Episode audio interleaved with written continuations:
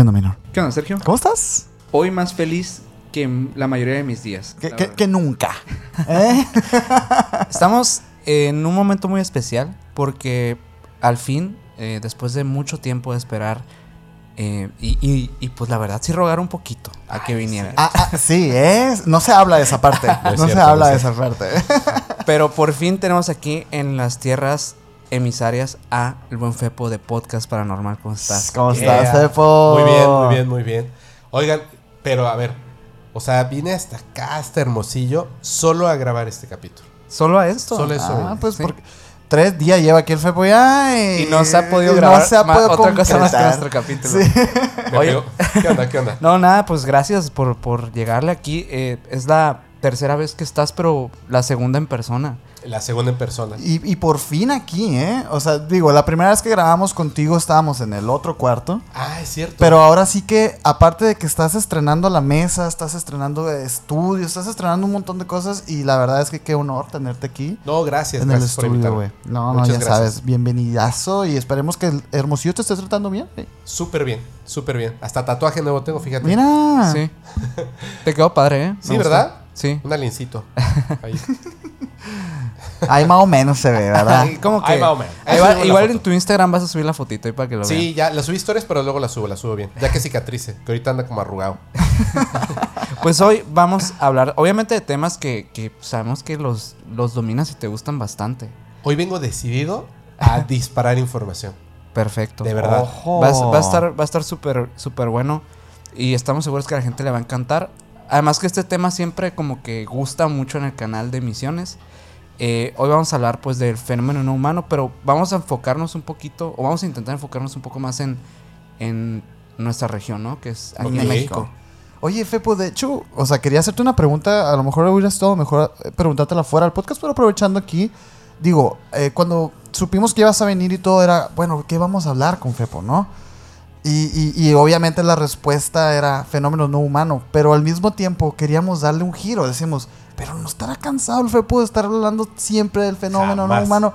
Esa es la pregunta que tengo, o sea, ¿qué- cómo, ¿cómo andas con este tema? Pues, o sea, Pues eh, cansado no. O sea, sabes, este es bien raro porque termino de grabar los capítulos, llego a mi casa, a su casa, y la gente a lo mejor pensará, no sé eh, qué es lo que hago, pero les voy a platicar, es una cosa así media rara.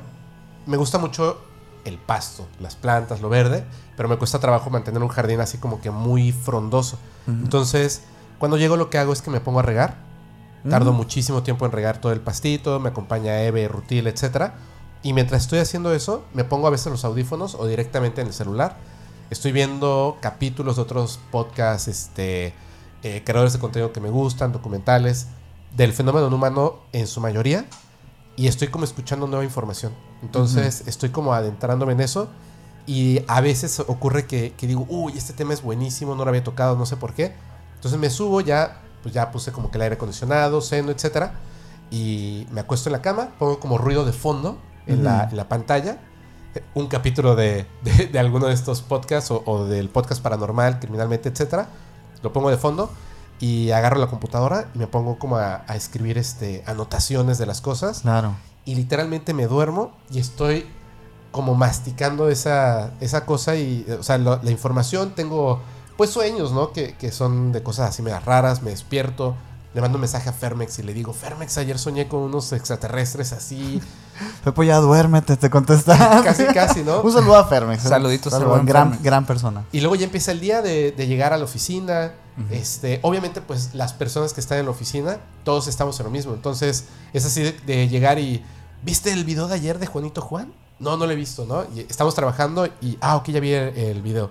Oye, a mi abuelita le pasó tal cosa. Y todo el día, todo el día literalmente. El único día en el que me ajeno de todas estas cosas, generalmente eh, son los domingos. Que duermo hasta que el cuerpo aguante. Voy a comer con mi madre, que termino platicando de temas paranormales. Y después regreso, ya sea que salga a cenar, al cine o lo que sea. Pero como es el único día como que estoy ajeno a eso.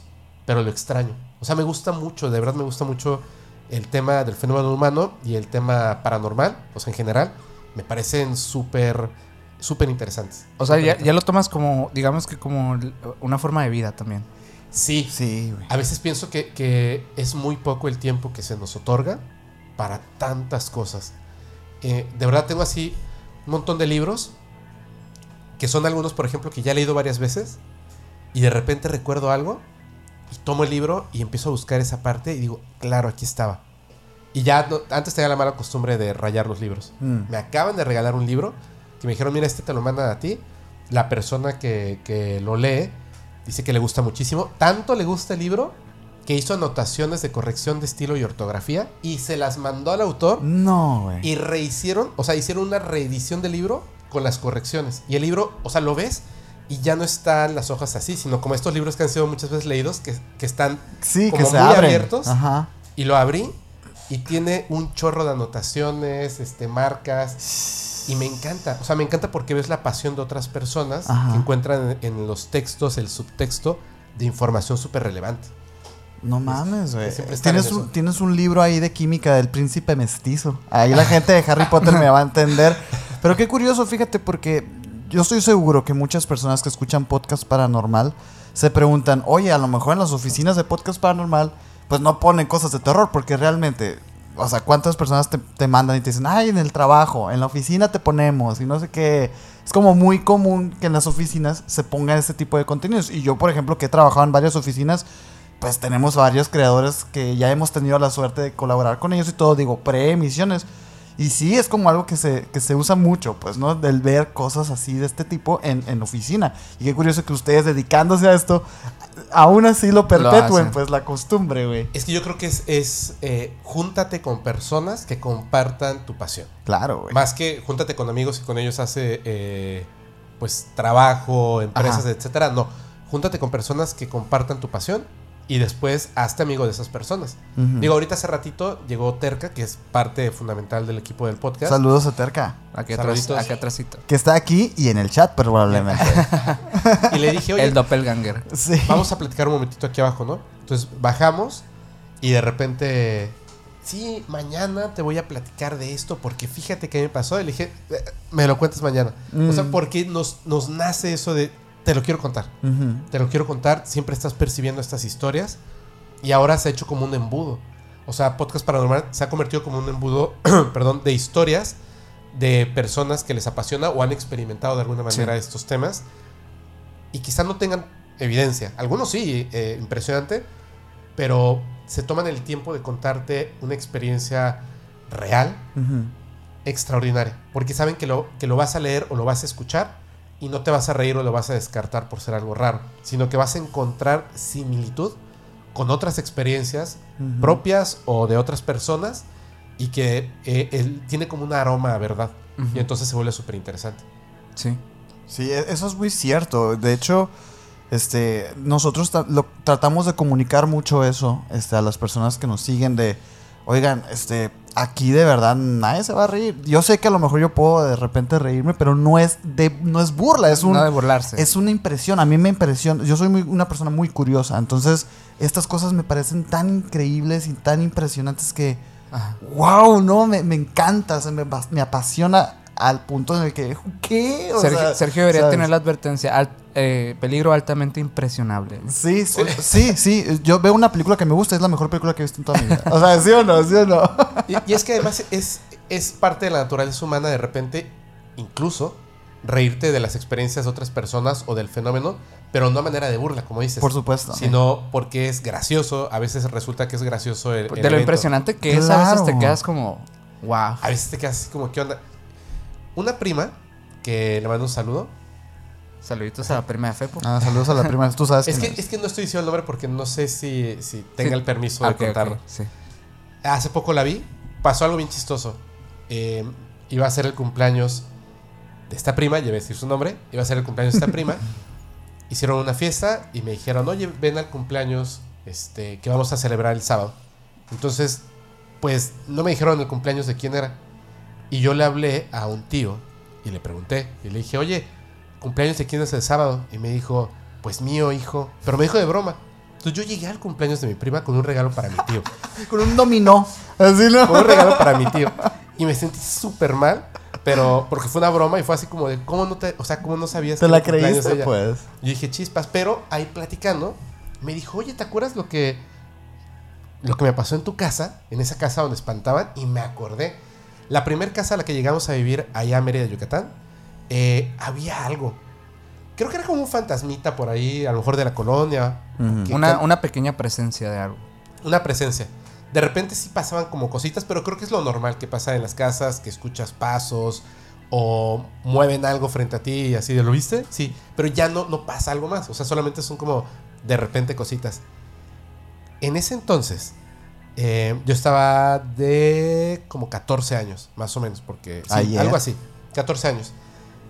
Llega esta prima y pues en Mérida, que hace mucho calor, la gente utiliza hamacas para dormir. Entonces, pues colocó una hamaca en el cuarto de mi mamá y ella se dormía ahí en el cuarto de mi mamá y se ponían a platicar, como es más grande, pues se ponían a platicar así de cosas y le decía, tía, léeme las cartas y mi mamá pues, le aventaba las cartas y, y escuchabas a las 2 de la mañana que estaban ahí platicando. Y de repente, al día siguiente nos estaban contando algo gracioso. Ajá. Estaba en la hamaca y ella ya había visto que había algo que se movía por ahí. O sea, como que cuando ella llegaba, esa presencia como que aumentaba. Ok, como que Como que andaba como curoseándola a ella. querer, querer captar la atención de alguna manera. Sí. Entonces, este, este es, bueno, creo que te- tengo eh, primas muy guapas. No sé qué pasó conmigo, pero tengo primas muy guapas. y se acuesta, o sea, ya le dice a mi mamá, no, pues ya a dormir y no sé qué tanto. Se acuestan a dormir. Y entonces estaba en la hamaca y por la forma de la hamaca, pues estás como de ladito, boca abajo. Y como que cuando te pones de lado, como que tienes a sacar la pompi, ¿ya sabes? Sí. Así. Y en la noche la tiraron de la hamaca porque la presencia, lo que sea que estaba ahí, la sabroseó. O sea, la agarró de las nalgas Cuando hizo eso, cuando estaba así. cuando estaba así. Entonces la agarró de las nalgas y le empujó. Y no es que la tirara, sino que ella pues se espantó de que alguien le estaba cargando como Perdió de el las nalgas. equilibrio. Y, y brincó y entonces pues se cayó de la hamaca. Ah, y se despertó en la madrugada mi madre así, ¿qué pasó? Y dice, no manches, me acaban de tocar las nalgas. O sea, Wow. y es como, como extraña esa situación de que incluso después de lo que reconocemos como la muerte, no pierdes la humanidad, Ajá. ¿cierto? Sí. Te quedas Pues como sí, con al eso. final y le llamó la atención al final, este, las nalgas de mi prima y la tocó. y es, digo, o sea, uno no se ríe del fenómeno paranormal, pero, pues Pero- es gracioso, ¿no? Que haya pasado eso. Sí. Es que es interesante, pues no, ajá, como, como dices, esos espíritus, pues sí, no son humanos, pero lo fueron. y, y- y- y el ver a veces ese tipo de relaciones entre, no relaciones con tu prima, ¿no? O sea, relaciones, me refiero a comportamientos y conductas. Ajá. Claro. Ah, no sé, el típico pues de, de la cocina, que están lavando trastes, ta, ta, ta. O sea, repiten conductas y, y patrones y eso, y eso es interesante y curioso y puede llegar a ser gracioso también. A veces. Llega a ser gracioso. Y aparte también digo, es un gran mecanismo de defensa, la risa. Sí, también.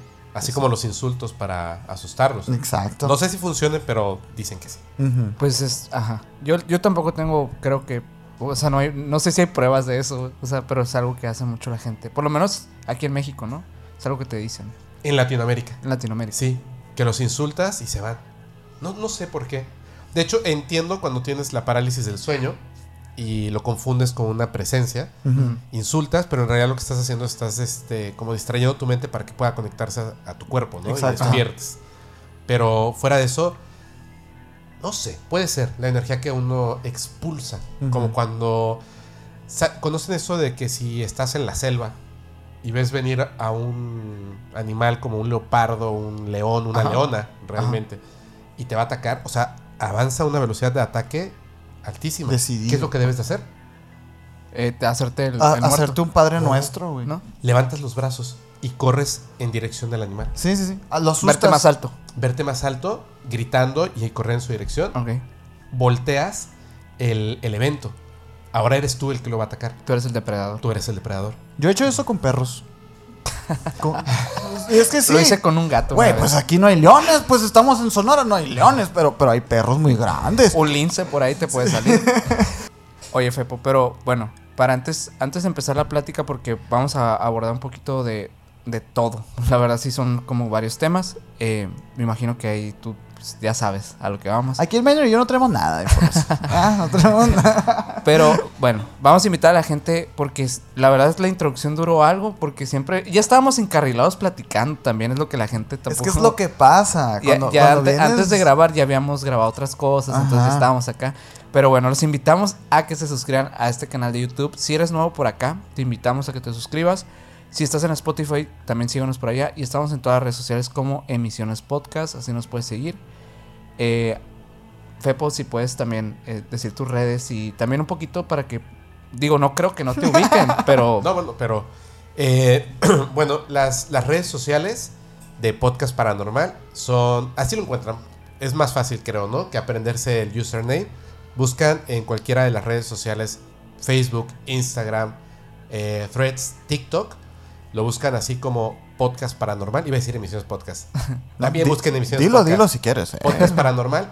Y eh, estamos principalmente con los estrenos Ajá. en YouTube, en las plataformas de audio, eh, principalmente en Spotify y en Facebook. Pero también, o sea, a mí me gusta mucho que la gente vea los capítulos en YouTube o vea los capítulos en Spotify como video, porque se presenta mucha evidencia. Entonces, Sí. tratamos de vestirlo muchísimo. Puedes escuchar los capítulos sin ningún problema, pero si de repente decimos algo así como que esta persona le tomó una fotografía a un ser extraterrestre que seguramente se, se debe estar mostrando en pantalla, volteas a ver tu pantalla y vas a ver la foto del Claro, ser claro, extraterrestre. claro. Sí. Entonces, no, y aparte como las padre. evidencias que tienes, Hay cosas padres. no las tiene ni Obama, mi Y, y a lo mejor lo que si no, a, a lo mejor no todos saben, pero tienes otros dos proyectos, ¿no?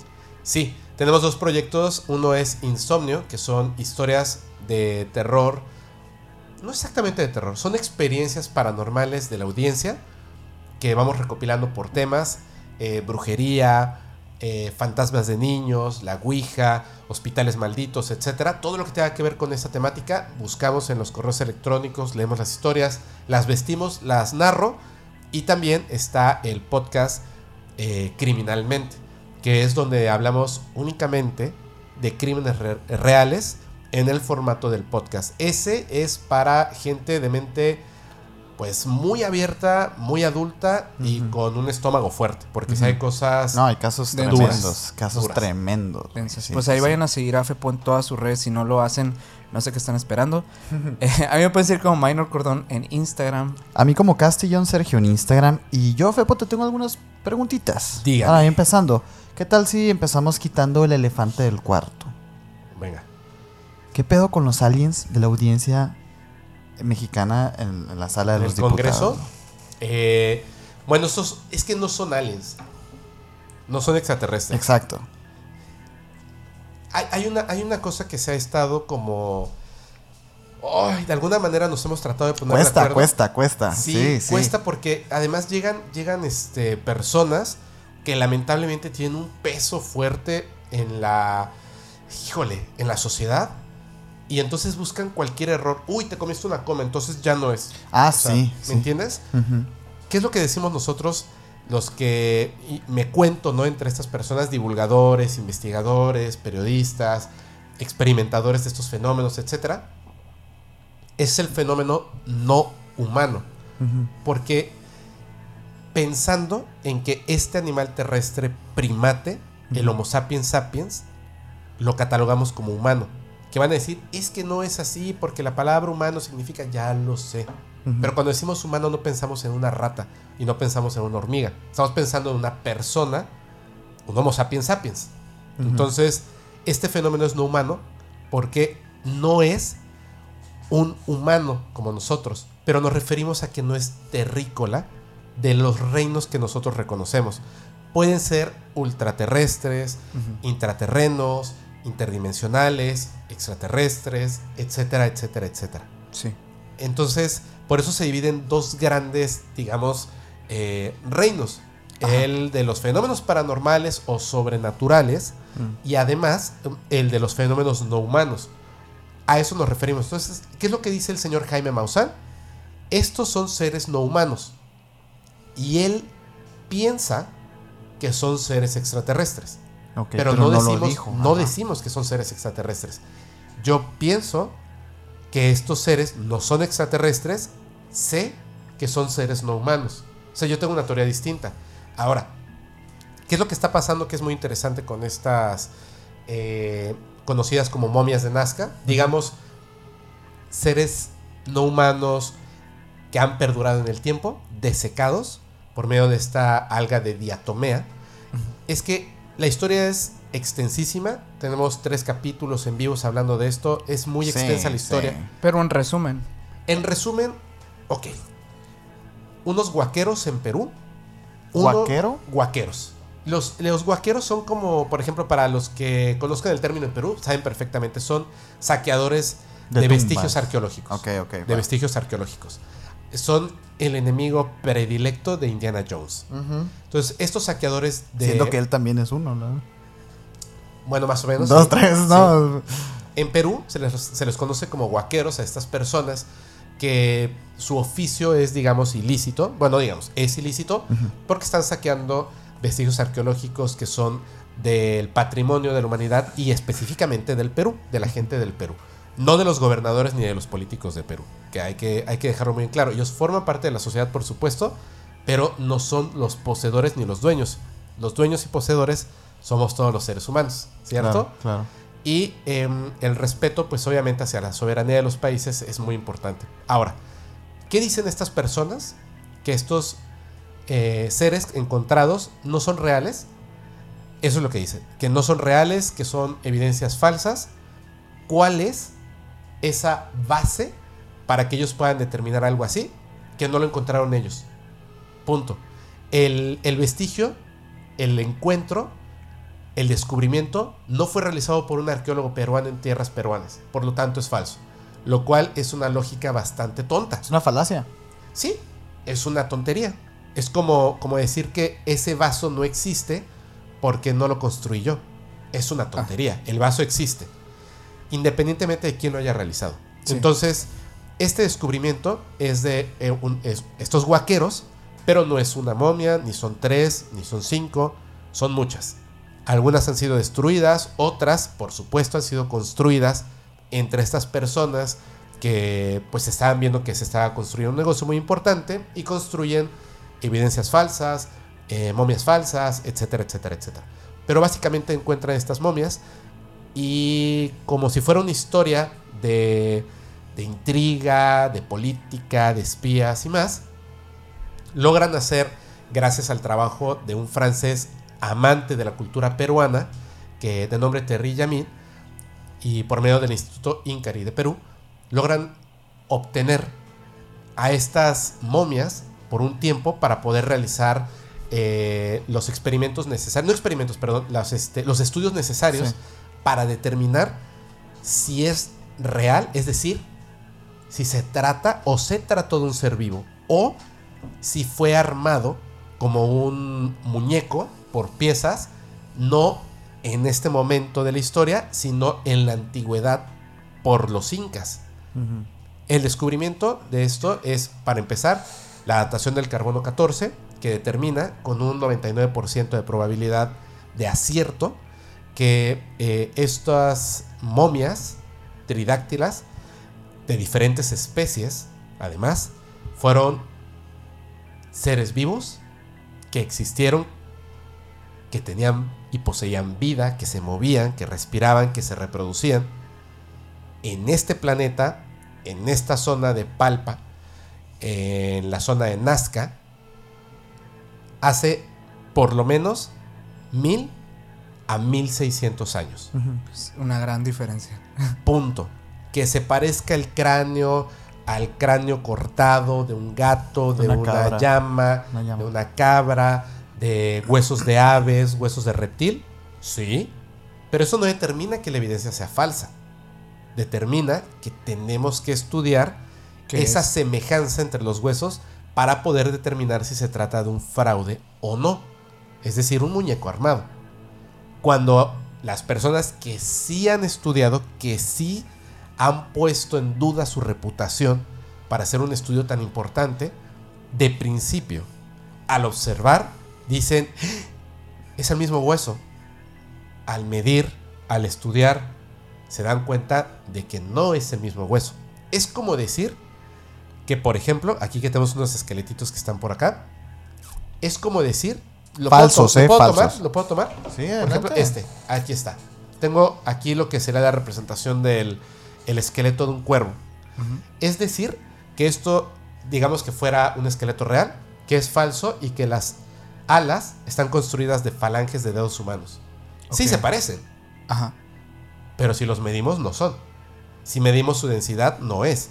Si medimos eh, su estructura, si determinamos el tejido a qué especie pertenece y podemos sacar una muestra de este ADN y estudiarlo, cuáles son los resultados de la ciencia, no de las personas de ciencia, de la ciencia, que son reales. Ahora, estamos hablando de seres que tienen huesos, que tienen ADN, que tuvieron vida, que uno tiene huevos en su interior. Eh, todavía no están formados como huevos, pero digamos, o sea, Una- unos, ajá, tiene unas, ahí unas bolitas, ¿sabes? unas bolitas, cartílagos.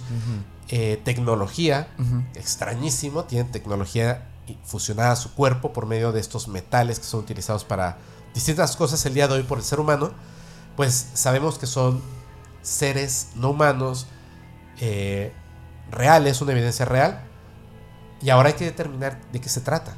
Por eso cuando dicen, es que Maussan o Fepo, quien sea, dijo que son extraterrestres, pues no es cierto. O sea, creo que no están escuchando y están escuchando lo que quieren, que se acomode a su negación.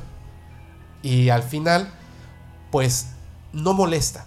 Ujú. Eso no molesta. Es importante que existan personas que estén en contra de ideas, que estén en contra de evidencias, que estén en contra de la ciencia. Es importante, incluso si se trata de personas de ciencia. El estar en contra de la mismísima ciencia que representan es importante. Si no hay obstáculos, uno no quiere participar en la carrera. No avanza. Exactamente. Sin obstáculos no hay avance. Es importante. Es, es, es el camino de la evolución. Por eso le digo a la gente, no, no se. No exploten, no pierdan la esperanza. Hay que ir poco a poco caminando y aguantar esos golpes, esas descalificaciones, esos insultos. No pasa nada, es parte del camino. Y creo que si nos enteramos de esto, pues al final vamos a tener una existencia mucho más saludable y vamos a poder encontrar esa luz al final del camino. Solamente para hacer una analogía de lo que está ocurriendo hoy en día, que la he hecho varias veces, eh, ustedes recordarán que nos enseñaron en las clases de historia, en documentales padrísimos, en el mismísimo Cosmos, nos dicen que en un pasado los hombres de ciencia, porque no dejaban que las mujeres se involucraran en esto, Ajá. los hombres de ciencia, que eran los representantes de la ciencia, decían y aseguraban por sus mediciones, por sus estudios, por su inteligencia infinita, que la Tierra era plana. Ajá. Y cuando alguien se atrevió a demostrar, no solamente a decir, a demostrar que la Tierra no era el centro del universo, que el Sol no giraba alrededor de la Tierra, sino al revés, y que la Tierra no era plana, sino redonda, lo quemaron en la hoguera. ¿Cierto? Copérnico. Y sin embargo, Así es. Así es. Les recuerdo otra cosa.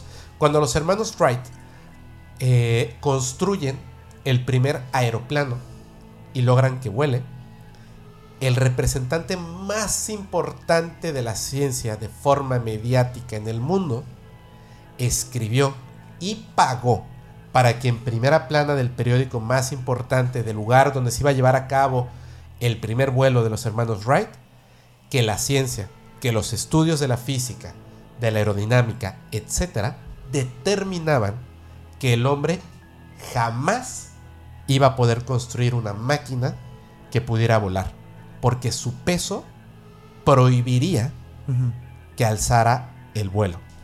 Ajá. Yo llegué aquí en un avión. Entonces, las personas de ciencia se equivocan, al igual que los investigadores del fenómeno no humano y paranormal. claro. Por supuesto. Pero eso no te descalifica. No, ¿Cierto? es que lo no pones sobre la mesa. Ajá. Y No, no es invalidar. Al final también es, es poner como todas estas. Esta serie, pues tanto de evidencias como de posturas de cada quien. Y, y tener. al final, lo, lo que ni siquiera los estudios van a determinar una verdad. Porque no sabemos por qué se hicieron, no sabemos las razones reales del, detrás de. Porque es, lo primero que piensa la gente al, al mostrar este tipo de evidencias es de que fraudes. Sí. No sabes si a lo mejor era un- una artesanía o, ¿sabes? En la Que antigüedad. o también sea, puede ser, ¿por qué Sí, no? pero Había el armaduras aquí- hechas con hueso. El punto aquí es el Que sí descubrimiento. hay. Que sí hay. Sí hay, sí hay Sí. piezas que fueron construidas por los incas que no son, no, o sea, no eran seres vivos en complemento, son piezas de otros animales. Sí existen, sí, sí existen, sí, sí hay, pero es porque obviamente quieran representar lo que vieron. Sí. Conjetura, no es una realidad, solamente estoy diciendo algo. Ojo, ajá, ojo, porque luego sí, lo que dices es que este tema ahorita está muy caliente y yo no te voy a mentir, Fepo, a mí me supo muy agridulce. O sea, yo tenía esperanza con esta audiencia y, y- y la, y la, la hypeamos y todo. Y veo la- la- el caso de las momias de Nazca y es un caso que tú lo has abordado muy bien. Y yo me eché tus capítulos y aparte me eché otros. O sea, me, me gustó mucho el tema. Y así como, como existen creadores que, que- que apoyan la noción de que estos seres, pues sí, son extraterrestres. Ah, eh, ah, Fíjate, ellos sí aseguraban. ¿eh? Ajá, o sea, sí. pues también existe la contraparte, que está igual de informada también que la otra. Entonces, yo decía, cuando vi las, las evidencias, yo dije, lo primero que pensé fue, ay, ay, ¿Por qué? Este caso? ¿Por qué este en específico? O sea, me, me supo agridulce. ¿Tú. ¿Tú por qué crees que fue ese caso el que, el que presentaron? Porque está documentado por la ciencia. Ok. Esa y es- y- esa es la y es el único Pero que es está, el único. que está realmente documentado. No, pero es el más documentado. Si tú hubieras sido la persona que hubiera presentado Uy, algo aquí ahí, tenía la de esta, la pregunta, ¿eh? ¿qué hubieras presentado? Ajá. Que tuviera que presentar. Ajá. Sí, imagínate que dicen, Jaime Maussan ya pasó de moda, vamos a invitar a la Cámara de Diputados a FEPO de Podcast Paranormal. no hubiera presentado evidencia. Creo que, creo que ahí, eh, y lo digo con todo respeto, creo que no era el momento. Porque Mm. justamente, vea- vean qué extraño es. La evidencia existe. Ahí está el caso de Billy Mayer, que es cuando nos conocimos, que grabamos. Está el caso de Carlos Díaz. Está, hay muchísimos casos. Hay muchísimos casos. Eh, está lo que está ahorita haciendo Avi Loeb con el proyecto El de Carlos Galileo. Díaz, eh, ¿qué es? ¿Qué fue lo que presenta? Es el contactado más importante del planeta Tierra. Ajá. Videos. Pero, pero en sí, ajá, las evidencias, ¿qué son? Exactamente. Es una que se le conoce como, híjole, la nave de molde de gelatina. Ajá. pero no es una nave. Tiene un aspecto sólido, pareciera que está fuera de foco, pero el borde es perfectamente claro. Es como si el interior estuviera fuera de foco, es como naranja con amarillo y rojo. Extrañamente lo que, lo que se comenta es lo siguiente, no es un objeto sólido, es luz que toma una forma. Nosotros sabemos que la luz no puede detenerse ni curvarse a voluntad. Bueno, esta nave es, un, es un, este, una demostración de que sí es así. A menos que la masa sea muy densa, como en los agujeros negros. Pero imagínate en una nave Pues, como, o sea, digo, a lo mejor estamos eh, dejando algo de lado con respecto a- a- a- al espacio-tiempo, ¿no? Y, el comportamiento de la luz y a lo mejor y por Eh, ahí. Eso ¿no? es exactamente, mira, a lo que me refiero con, con lo que no hubiera mostrado la evidencia. Porque al final son conjeturas. ¿Me entiendes? Nos suenan lógica las conjeturas porque es lo que hemos estudiado desde que estamos en la primaria. Aparte que son inofensivas también. O sea, el, pensar, el teorizar y todo es como, uy, divertido. Eso que te acabo de decir no tiene nada de sustento científico, pues. Es mi entendimiento de cómo funciona la luz y, y puedo estar muy equivocado, pero pues, oye, te lo comento, ¿qué tiene, no? Claro, pero no lo harías en el Congreso. Pero de no lo México, haría ¿cierto? exactamente. Ah, ese es Porque el punto. se estaba jugando algo muy delicado, que era la aceptación del fenómeno como algo real. Ajá. Entonces, como se está jugando algo tan delicado, era un volado donde había un- una parte de valentía. Vas a llegar 100%. a entregar información de una manera eh, suave o vas a dar un golpe sobre la mesa. Y Jaime dio un golpe sobre la mesa. Se lo aplaudo. siempre ha sido, ¿eh? Se lo aplaude. Solo que siento que no era ese el momento. Siento que primero se vio haber ganado la confianza del pueblo mexicano y después dar el golpe sobre la mesa. Pero entiendo por qué lo hizo. Las oportunidades a veces existen una sola vez. Entonces, este caso está documentado por la ciencia. Nos puede o no gustar la historia de cómo se consiguieron. Nos puede o no gustar la idea de quiénes poseen hoy en día estas eh, evidencias físicas de especímenes biológicos. ¿Quiénes las tienen? ¿Quiénes tienen la propiedad de esas, de esas figuras? No puedo decirlo. Pero sí sabes. Sí, algunas cosas, claro. Mm. Es que eh, hicimos una vez un pacto, digamos. Wow, a la bestia, ¿eh? Hicimos un pacto algunas personas que estamos involucradas desde afuera, no desde adentro, por supuesto. Ajá. Investigadores, este, Periodistas. Divulgador. divulgadores y en algún momento lo platicamos así de, pues tenemos esta información, pero valoramos más nuestra existencia. Entonces, Así de grueso, güey. Sí, o sea, hay, hay muchos temas, es que a lo mejor puede sonar así como de, no, hombre, una conspiración gigantesca, y no, es así de fácil. Si hay, pensemos en una empresa grandísima, una empresa transnacional, de origen americano, que está evaluada en billones de dólares, y de repente yo tengo información de que ellos tienen una mano tridáctila que la sacaron ilegalmente del Perú.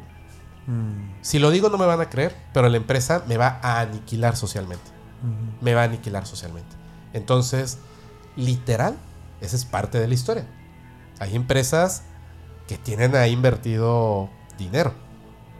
Al grado de que estas mismas empresas le han pagado a otras personas para que destruyan a otras momias. Si solo hay una es más cara. Claro. Qué, qué estupidez de ser humano, ¿verdad? El ser humano es una cosa Impresionante. difícil de entender. Sí, cabrón. Mames, ¿por qué no hay contacto? Creo que es muy obvio, ¿no? Sí. De por qué lo hacen con cuidado con ciertas personas. ¿Por qué con el señor que vive en el campo que ni siquiera tiene acceso a internet? Porque, Hombre, porque si va con el presidente de Estados Unidos y le dan la mano, agárrenlo, tortúrenlo, saquen información. O sea, y nadie se entera, ¿eh? Sí, ¿no? Sí, o sea, es, es esta, esa es la realidad.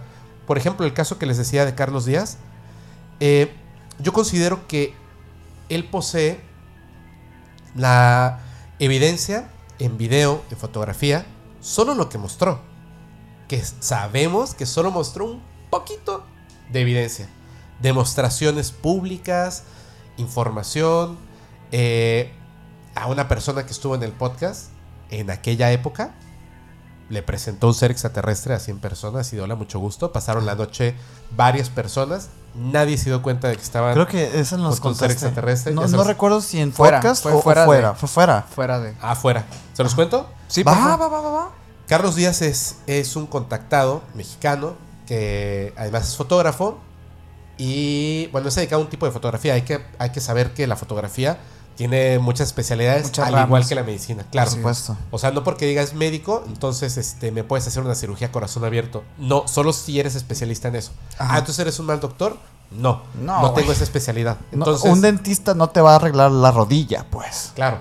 O sea, El decir que era fotógrafo y decir, ¿y por qué no tiene fotografías así de retrato perfectas de estos seres? Pues porque él no era retratista y porque estos seres no permitían que les tomara fotografías así. No, no. Pero tiene fotos de las naves, de la nave, Fotógrafo de, de paisaje era. de paisaje y de eh, laboratorio. Ok. Ok. Bueno, es. Es. Esta persona que vive en Tepoztlán tiene un encargo de hacer unas fotografías de un amanecer. Me parece que era para un periódico. Se va muy temprano antes de que salga el sol. Piensa que la Jusco se está quemando cuando ve el resplandor y desde su coche se asoma y en ese momento está saliendo la nave. Toma su cámara, la tenía seteada eh, en ese momento para otro tipo de, exposición, de apertura lenta, etcétera, y toma unas fotos movidas, pero el objeto se ve que está ahí, que es enorme, que hay reflejos sobre el automóvil, las vallas de protección, etcétera, etcétera, etcétera. 14 fotografías logra tomar en ese momento, regresa, tiene un desvanecimiento, una situación súper espectacular. Cuando se va, ve a una persona que tiene una Caribe roja, que lo saluda, que le dice regresa aquí mañana para que te diga qué fue lo que pasó contigo. Él trata de seguirlo. La persona se va por otro lado, se, se da cuenta de la locura. Estoy persiguiendo a una persona en la Ciudad de Sí. México, pero regresa al día siguiente. Hay unos, eh, un autobús con unos niños y esta persona está hablando con los niños, les está enseñando algo que nos puede parecer obvio, pero es muy importante, que es el equilibrio entre las plantas, los animales, los seres vivos, etc. Y ve a Carlos, se acerca con él y le empieza a platicar que él estuvo dentro de la nave, que son seres extraterrestres, unas cosas espectaculares. Sí, sí, Él logra sí. tomar fotos y videos, incluso, eso lo sé, dentro de la nave. Eh, ha vivido unas experiencias con estos seres impresionantes, los considera amigos. Eh, hay algunos de estos seres que están viviendo entre nosotros, con cuerpos totalmente humanos, ya sea que son hijos de estos seres y nacen en el planeta Tierra y son como nosotros, o sea, de carne y hueso y si le sacas sangre y le haces un estudio es humano al 100%. Y, y en sí es como el alma del, del ser lo que, es, lo que está mudando. Sí, No, es, pues como una descendencia, más bien, ¿no? Se crea una nueva alma en base a, ¿no? e, es, es mi teoría de las vasijas. Yo sé que suena No vamos a con- no, es que no vamos a contar ese contexto. Contexto. Pa- pasó anoche que estábamos cenando, no pasa nada, no vamos a contarlo, pero por eso Es- me reí. Es lo siguiente, es lo siguiente. Estos seres, y no todos, pero eh, digamos que la vida en el universo que nosotros conocemos es de principio el espíritu. Y luego el espíritu controla y posee la materia, el cuerpo, al que yo le digo vasija. Ah, ok. Estos seres, O la es que sí, la bueno, perdón, perdón que, te- que te interrumpa, porque sí, eh, yo creo que está, es- es- está muy bien dicho decir materia, porque, pues, eh, digo, hay, hay personas que creen que algunos objetos pueden llegar a tener este, tanto memoria, no conciencia como tal, Claro. pero, pero son recipientes, pues, ¿no? Eh, estos, estas personas, las, las- las- la- las que pueden tocar algo y saber dónde estuvo ese, ese, ese vaso, eso que, que tocaron, etcétera, va por ahí. Y, y así como los animales, las plantas, ta, ta, ta, to- cualquier ser orgánico, más bien. pareciera que, que la materia es energía en pausa, ¿no? Casi, casi. Casi, casi. Casi, casi. Sí, sí, sí. Entonces al final podemos determinar que es cierto, somos energía. Sí. todos.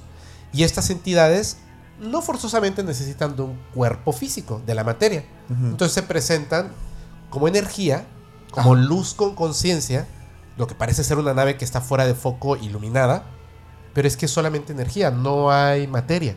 No hay una, no hay una tecnología ahí, a lo mejor. no hay un Es vehículo. distinto, es un Ajá. vehículo, es un ser vivo, es algo así. Mm. En, en algún momento Carlos Díaz eh, sube a una de estas, a esta nave en específico, y se da cuenta de algo espectacular. Él siente su cuerpo, pero no puede ver su cuerpo. Y cuando se hace consciente de no poder ver su cuerpo, su cuerpo más o menos se materializa. Y puede su mano atravesar lo que él sabe que está su rostro ahí, su cabeza. Porque en ese momento está como desmaterializado. Es como que convierte su materia en energía. Y a través de esta nave ve a un ave volar. Como en una dimensión cuántica, así, donde no hay. Pero desde la nave. Ajá. Oye, como un sueño. Sí. ¿Será? Como. Mm, más o menos. Yo creo que sí, más o menos, pero consciente totalmente. Pero es que, o sea, fíjate cómo se van conectando todos los, los hilos, güey. Ajá. O sea, no por decir que es falso, sino que como que esa. eh, Ajá, esa- ajá, no por decir que es un falso. Dimensión onírica del sueño. Que. En realidad es este mundo cuántico, ¿sabes? Ay, a la bestia. Se va complicando la cosa. Vayan Se va dejando su like si les está gustando. Él observa esta ave y entonces es como si al verla desde la nave, o sea, ve la nave volar, él siente como una idea de, o sea, qué bonito un ave en pleno vuelo que est- estoy viendo aquí desde la nave como si estuviéramos flotando sin puerta, sin materia. Y hay como, ¿cómo será el ojo del ave? Y entonces, como si hiciera un super zoom la nave hasta el ojo del ave. Y podía ver hasta las células en el ojo. Pero no estaba cerca la nave del, del ave. Lo que pasa es que no había materia. Era la conciencia viajando. Si no había fricciones, no había nada, pues. Estos seres que están viviendo en la Tierra, eh, por lo que más o menos me he enterado, hay dos. Los que son parte extraterrestre y parte humana, que no envejecen extrañamente o lo hacen muy lento. Y los que ya nacieron en el planeta Tierra de estos híbridos y son 100%, 100% humanos, solo que saben que sus padres o sus abuelos pues eran no totalmente humanos. Lo saben. Sí, lo saben. ¿Y qué haces con esa información, no ayudan a la gente. O sea, ellos están eh, en este como influenciando a un cambio positivo de la humanidad. Fepo, tú eres. Eso es lo que hacen. No, no, no, para nada. No, Ah, para nada. a ver, Mario, ¿sí, sí o no? Ya lo hemos hablado varias veces. Yo lo que siento es que estos, estas entidades pues quieren eh, la evolución de la raza humana en conjunto y de los animales, el planeta como tal. Ajá. Porque si hay una evolución, Sí. hay una supervivencia. Si no evolucionamos, destruimos el planeta y caput, adiós. Entonces, es la preservación de la vida, no es tanto la importancia en el ser humano, es la simple preservación de la vida, Claro. como nosotros no queremos que se extinga eh, la vaquita marina, ¿cierto? Las abejas. las abejas. Es eso nada más, es el amor a la vida misma. Entonces, lo que hacen es que están influenciando poco a poco al ser humano y al final esa influencia llega a las personas.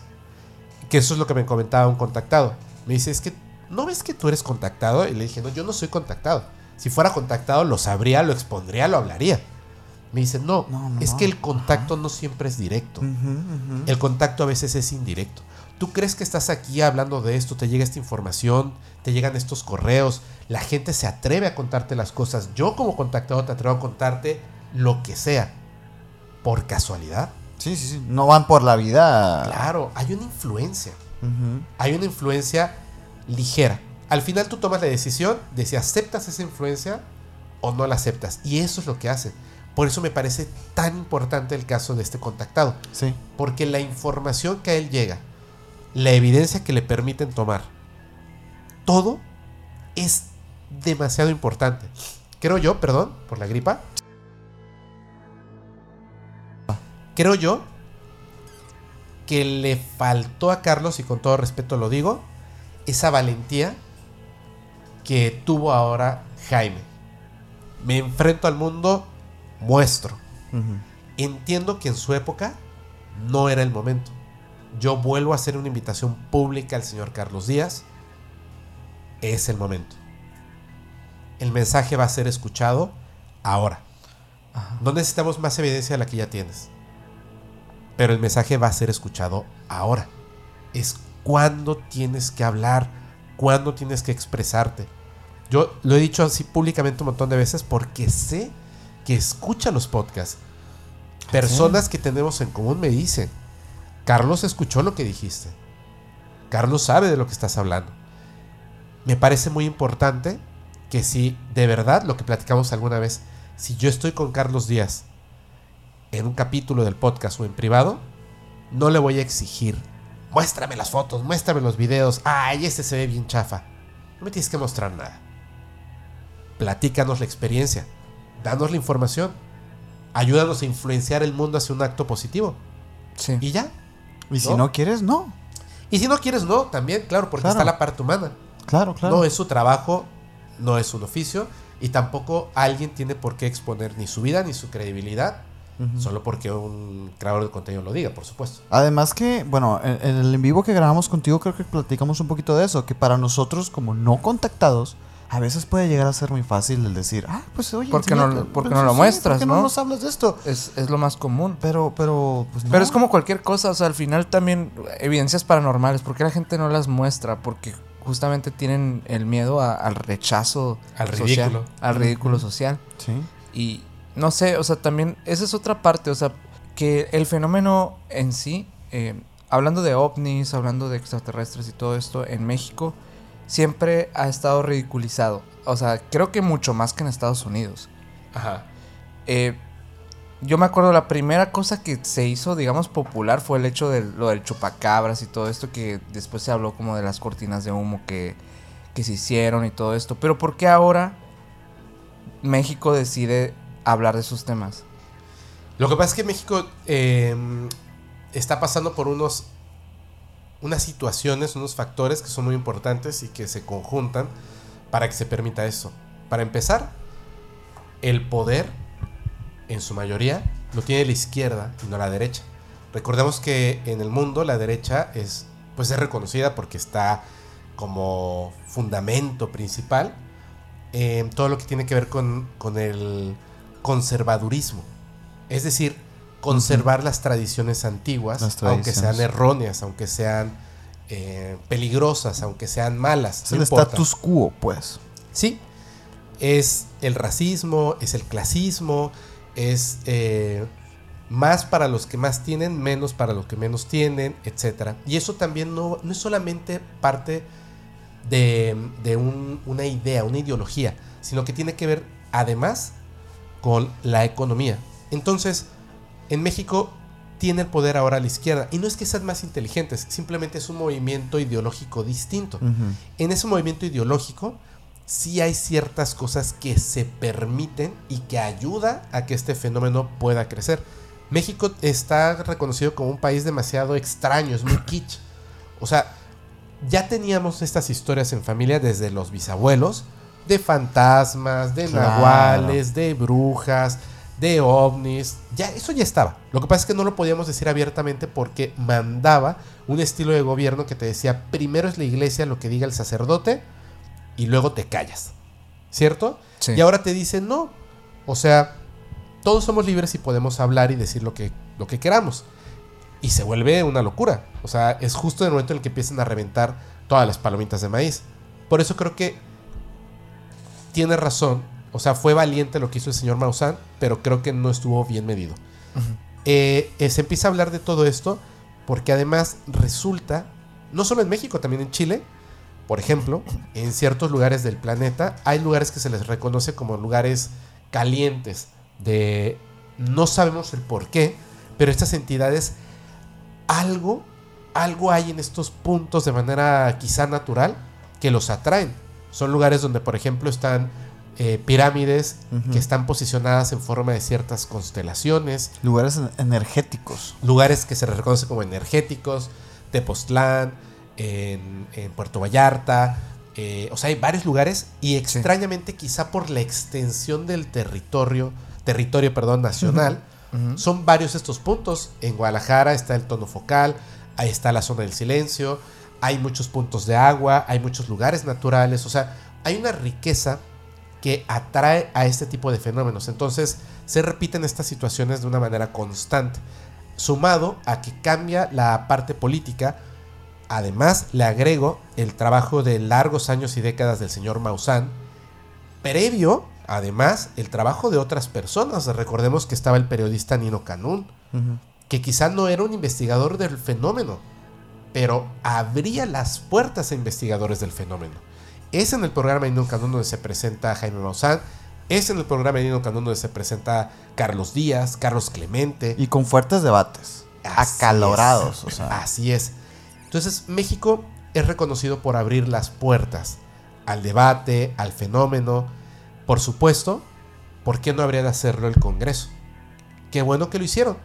Y qué bueno que e- era una de las cosas que les pedía. Y qué bueno que se, que se pudo. Ustedes no opinen porque no saben. No es grosería. Escuchen. Ujú. Y es lo que, lo que siempre le he pedido a la gente. En este caso, no es grosería. Dicen que esto es el esqueleto de un cuervo. ¿Quién lo dice? Tal persona. Es irrelevante quién lo dice. Ese es un falacia de Dominant. ¿Qué dice la ciencia? No qué dice el hombre de ciencia. No qué dice la señora de ciencia. ¿Qué dice la ciencia misma? Y también hay que pensar, ¿tiene la ciencia hoy en día los métodos para verificar si una nave es de origen extraterrestre o no? Probablemente no en muchos casos. Así es. Entonces, tenemos que mantenernos abiertos y humildes. Creo que por eso ocurre en México. Porque en México estamos acostumbrados al debate, estamos acostumbrados a pues a muchas discusiones acaloradas. Oye, y también una doble ahí más o menos, pues no moral, pero es un tema ahí de México también es reconocido por un, vamos a jugar a la Ouija, no, no, esas cosas no, no, no, no existen, pero no juegan. Porque está ahí la duda, o sea, no es así como, por ejemplo, ahorita lo mencionaba Minor, como en Estados Unidos, que el tema de los ovnis Es tomado muy en serio. es tomado en serio y hasta con un poco ahí de respeto de que no te vayan a caer los Men in Black, ¿sabes? O sea, aquí no, aquí, aquí te, te, te, te- te descalifican, pero ahí están viendo todo lo que sale y ahí, ahí están viendo al FEP a ver qué dice. Es que también interesante. hay que darnos cuenta de una cosa que, que va a sonar bien rara, pero tiene que ver con todo este tema de que los seres extraterrestres y nosotros, o sea, la vida misma no es la materia, sino la energía que posee la materia. Recuerden que en la historia de los Estados Unidos de Norteamérica, de todos nuestros hermanos que viven a- de la frontera para arriba, ellos no son originarios de este lugar, de este territorio. Los originarios eran los indios, pues, mal llamados indios. eh, eh, Pieles rojas. pieles rojas, etc. Ellos y nuestros antepasados mexicanos, nuestros antepasados latinoamericanos, tenían algo en común que no tienen las sociedades modernas que ahora están habitando esa zona de Estados Unidos. Una conexión espiritual con el otro mundo, con la Mm, otra realidad Ajá, sí. todas estas, estas, este, pues, eh, culturas se comunicaban con sus deidades, que nosotros le decimos deidades, ellos no les decían deidades. Ellos tenían otros nombres, ellos sabían que existían, hablaban con ellos. Y no estaban hablando de algo onírico, no estaban hablando de algo filosófico.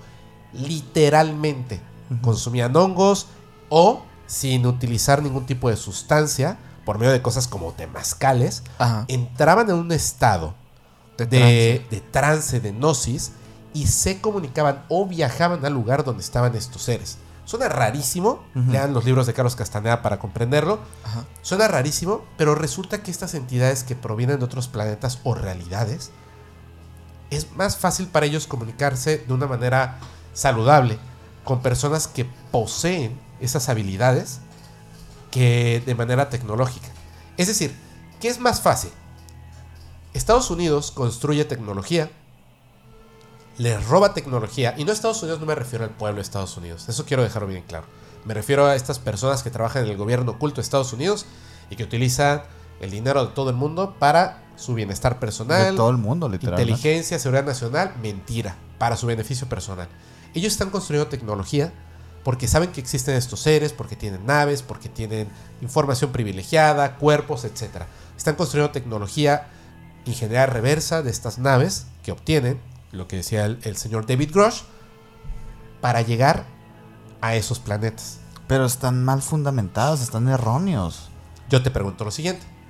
Cuando nos dicen, ¿por qué estas entidades, específicamente el caso de Carlos Díaz, ¿por qué contactan a un señor que vive en Tepoztlán y no a un... Físico cuántico Físico con cuántico doctorado. en la NASA.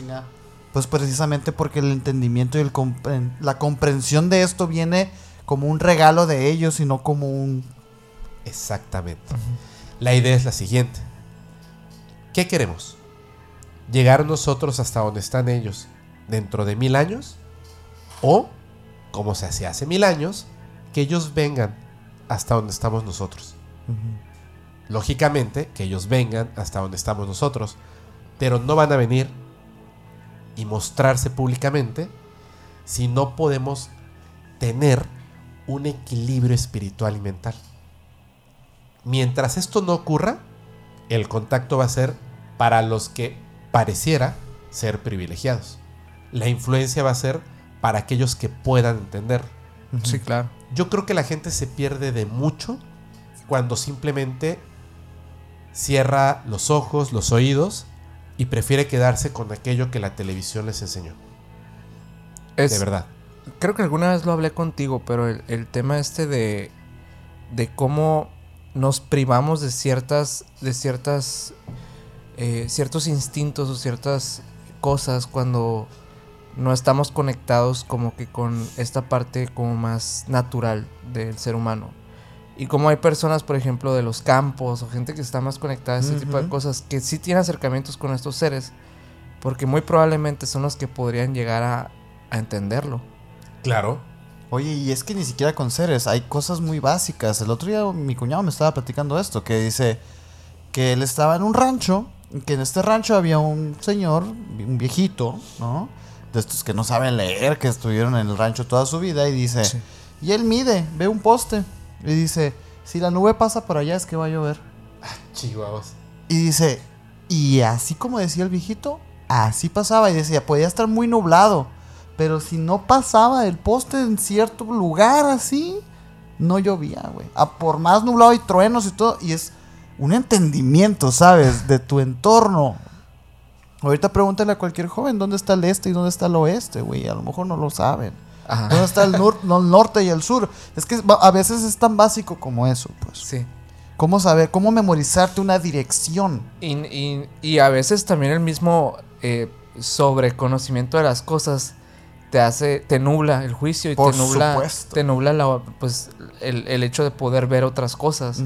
Como que es. ves demasiadas cosas y no logras ver exactamente lo que necesitas ver. O por ejemplo, uno está muy seguro de lo que quiere o lo que cree que qui- quiere ver.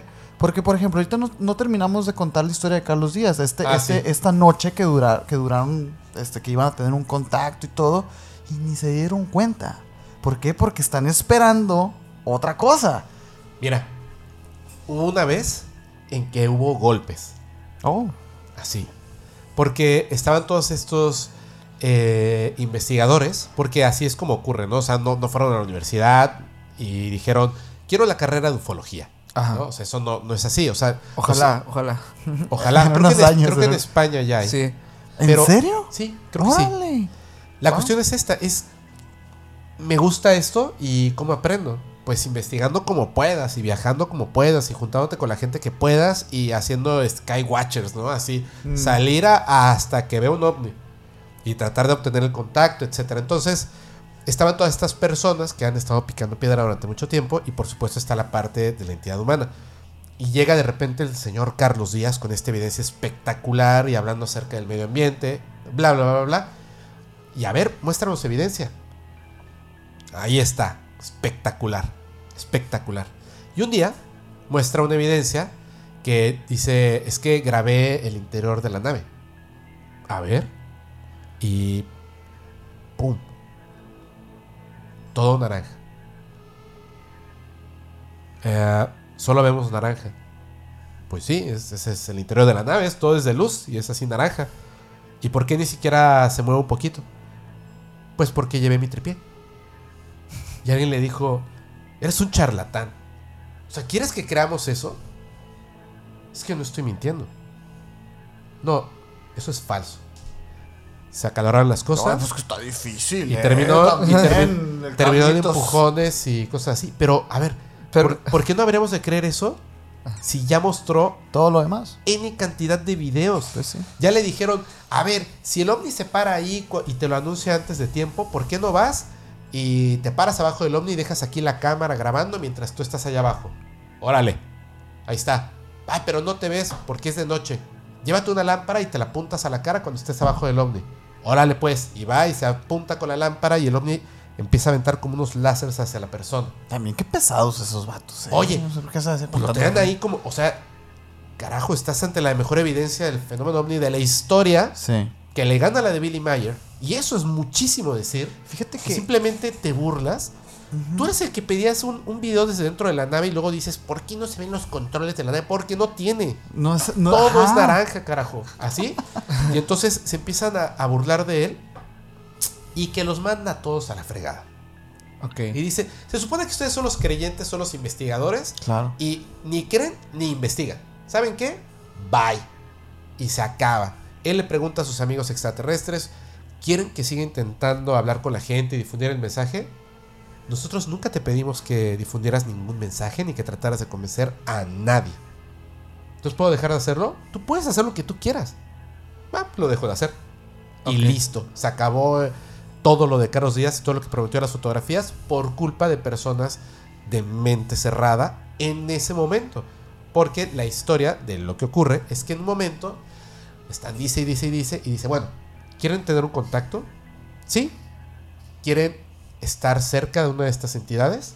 Sí. Perfecto. Tal día nos vemos en este lugar, en Tepoztlán. No sé si era una casa de él, de alguien más o rentada. Pero llegan a una casa, llegan todos, mochila, ropita y todo para pasar ahí la noche. Eh, y llegan. Chingón, perdón. Y Carlos, y Carlos llega con otra persona. Ok. Una persona que, por poner un nombre, pues no, no recuerdo, y la persona que me lo cuenta tampoco recuerda exactamente el nombre. Jorge. Ah, mira, les presento a mi amigo Jorge. ¿Qué onda? ¿Cómo estás? Hola. Chido. Entran, cada quien escoge dónde va a dormir. La regla de oro de todos los eh, pues que van a este tipo de experiencias es el primero que se duerme pierde. Porque no pasa nada, no pasa nada, no pasa nada. Hasta y que cuando alguien se duerme. Sí. es Es cuando aparece la nave. Sí. Siempre pasa eso. Sí. Entonces, y saben que es madrugar. Entonces están madrugando, están platicando.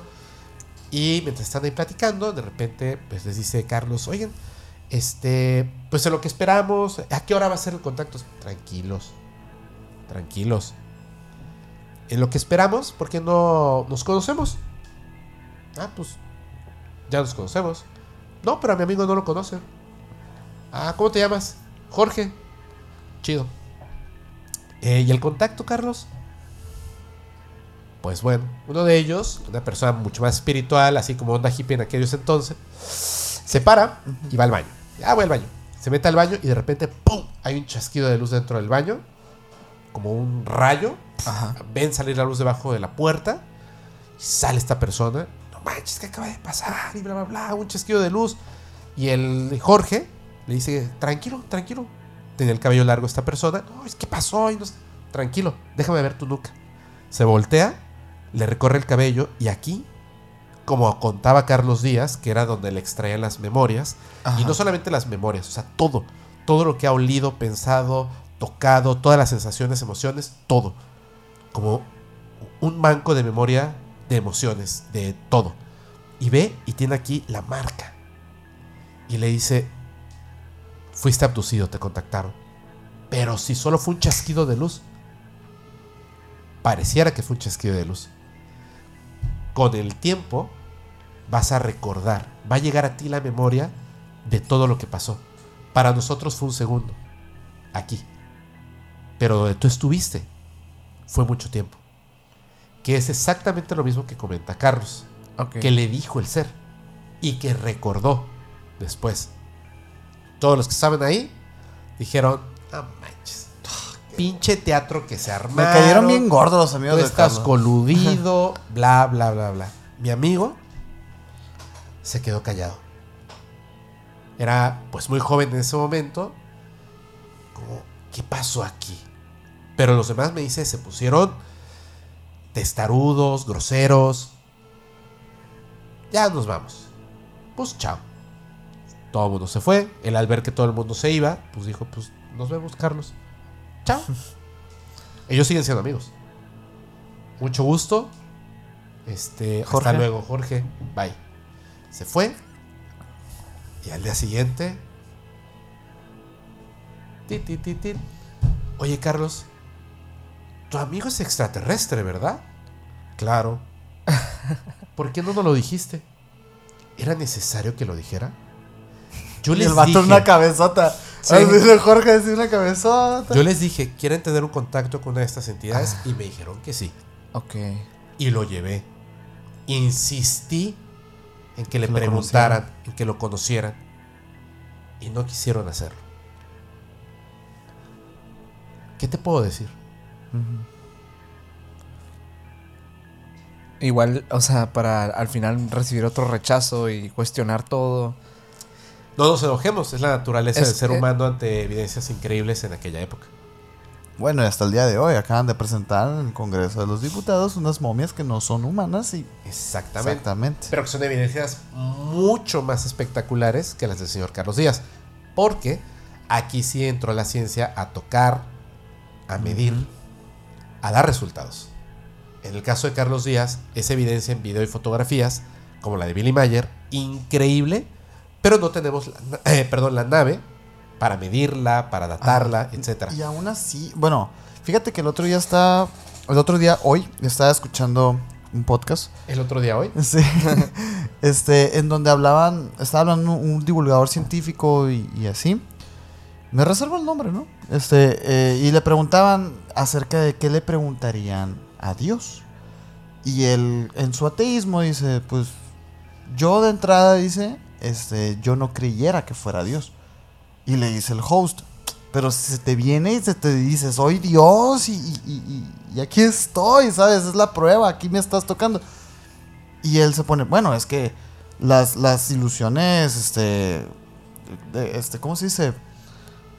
De, varias personas. eh, alucinación A ver. colectiva. Ajá, una, una alucinación colectiva, pues son, están muy estudiadas. Igual y esto puede ser un sueño, o igual y es un ser extraterrestre y dice que es Dios. o sea, y empezó.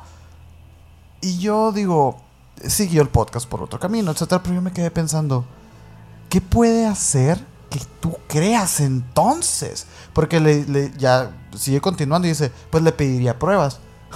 ¿Cuál? pues, no me chingues, güey, pues aquí estoy, ¿no? O sea, eh, se me hizo sumamente interesante y, y digo, lo saco ahorita y te lo cuento ahorita porque es una prueba fehaciente de cómo puede llegar a ser la ciencia tan dogmática como la misma religión, güey. Y es que hay que darnos cuenta de que hay una diferencia entre escepticismo y negacionismo. Exactamente. Lo que esta persona propone es negacionismo. Es negar, negar. Claro. O sea, porque puede ser cualquier otra cosa menos lo que me está diciendo que es. Así es. Sí. es como, wow, aguanta, espérate. Pon atención, ¿sabes?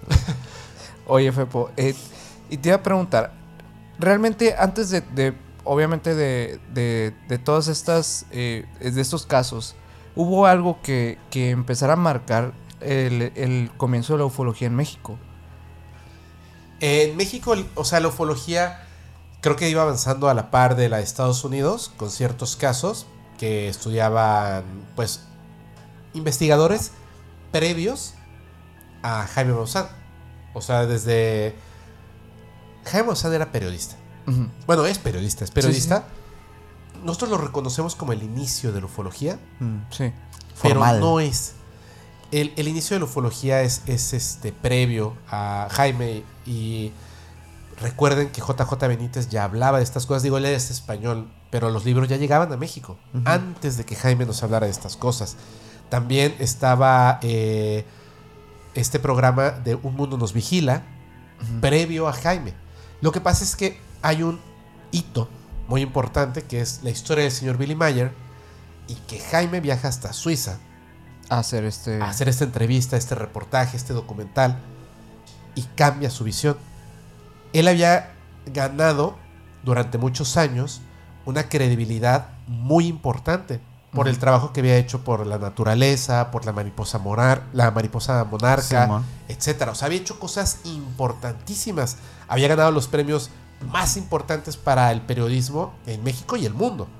Entonces era el ícono del periodismo en español, en habla hispana. eso, eso era Jaime Maussan. Lo sigue siendo, por supuesto. Pero en ese momento era, era como el actor que se ganó ya tres Óscares. Sí, ¿no? o sea, esa es la razón del por qué Y destaca tiene Maussan. 35 años, o sea, es como de wow. O sea, wow, wow, wow. Y de repente descubre esta realidad. Y obviamente su instinto de periodista le dice, no importa, voy sobre este camino.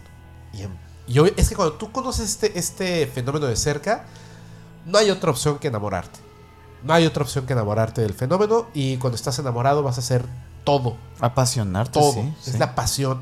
No importa que el mundo diga que estás loco, no importa que te insulten, no importa. Tú sabes que es real y es impresionante. Y vas a sentir una extraña sensación. No es enojo, es desesperación.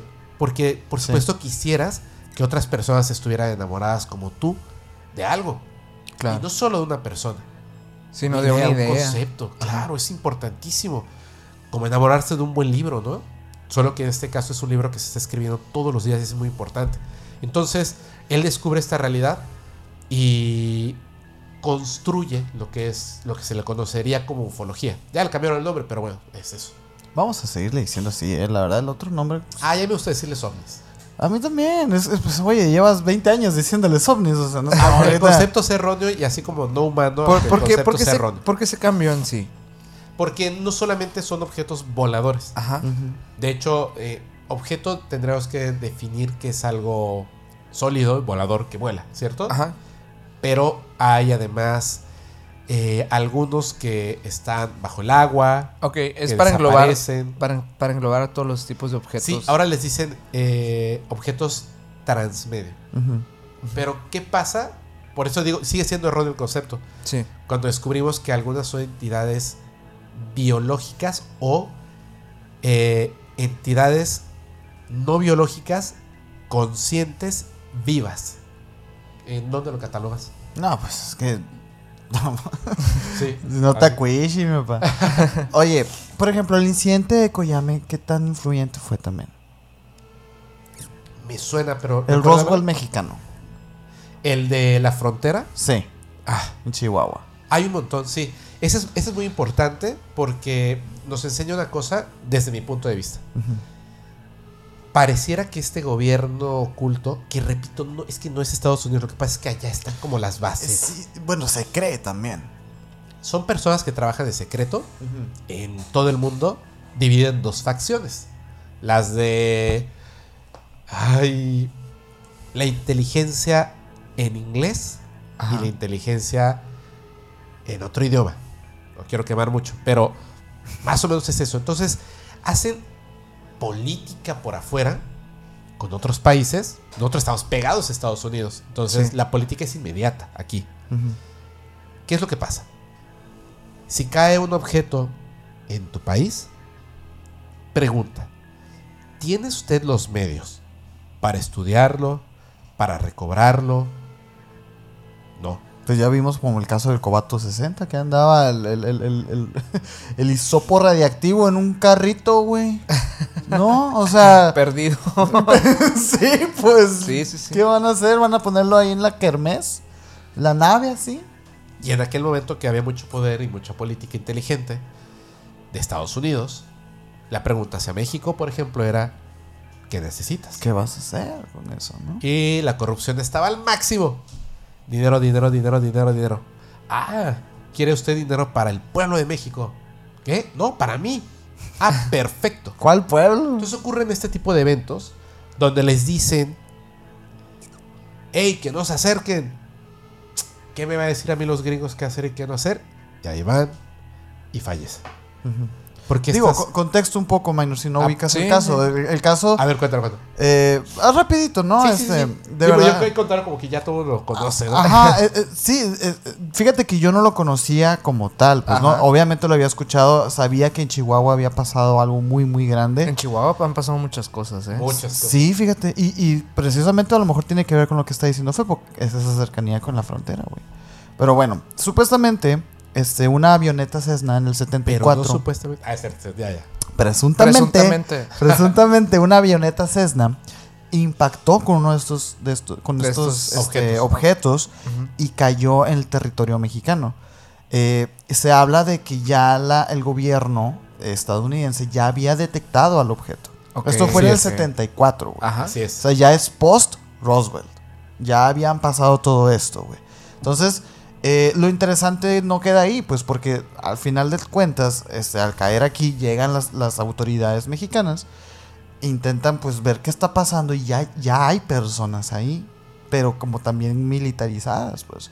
Entonces llega y de, no, no, es nuestro territorio, dejen aquí esto. Ah, ok, se van estas personas, pero como que vuel- vuelven y vuelven y le dan vueltas al punto en el que este operativo militar que estaba resguardando este, este, este- este- lo- los restos de, estos, De este- de este objeto, pierden la vida, güey. Sí. Todos. Y el objeto desaparece. Básicamente, eso es lo que pasa. En este, en el incidente de este Koyame. Ok. ¿Cómo ves? El, el Roswell mexicano. Es el ro- Pues sí, por eso dicen que es, porque es un encubrimiento. suena, suena un Roswell mexicano. Suena totalmente. un encubrimiento. Entre otras cosas, ¿no? O sea, pasan muchas más cosas, pero ese es el contexto Ok. del incidente, pues. Ok. Yo creo que. Pues. O sea, es que no, sé- no sé qué tanta relevancia le tenía el gobierno mexicano en ese tiempo a, a este tipo de temas. Mucha. Mucha. No de la manera en la que nosotros creemos, pero sí mucha. Han hecho intercambio eh, siempre con Estados Unidos, hasta donde tengo entendido, de cuerpos, de objetos, a cambio de, de ciertas facilidades. Mm. Porque no tenemos la capacidad de estudiarlo. De Pero, protección. pero esa es una creencia errónea. Por supuesto que tenemos la capacidad de estudiarlo. Tenemos hombres y mujeres con un nivel académico, intelectual, impresionante. Impresionante. O sea, e- es decir, hay una ilusión que, que han hecho hacia el ser humano muy peligrosa. Vemos una película de Hollywood, es una película norteamericana, pero se han puesto a ver la manufactura de dónde es, de todo el mundo. ¿Cierto? Comienza esta pandemia que nos mantuvo encerrados durante tanto tiempo y todo el mundo volteó a ver Estados Unidos.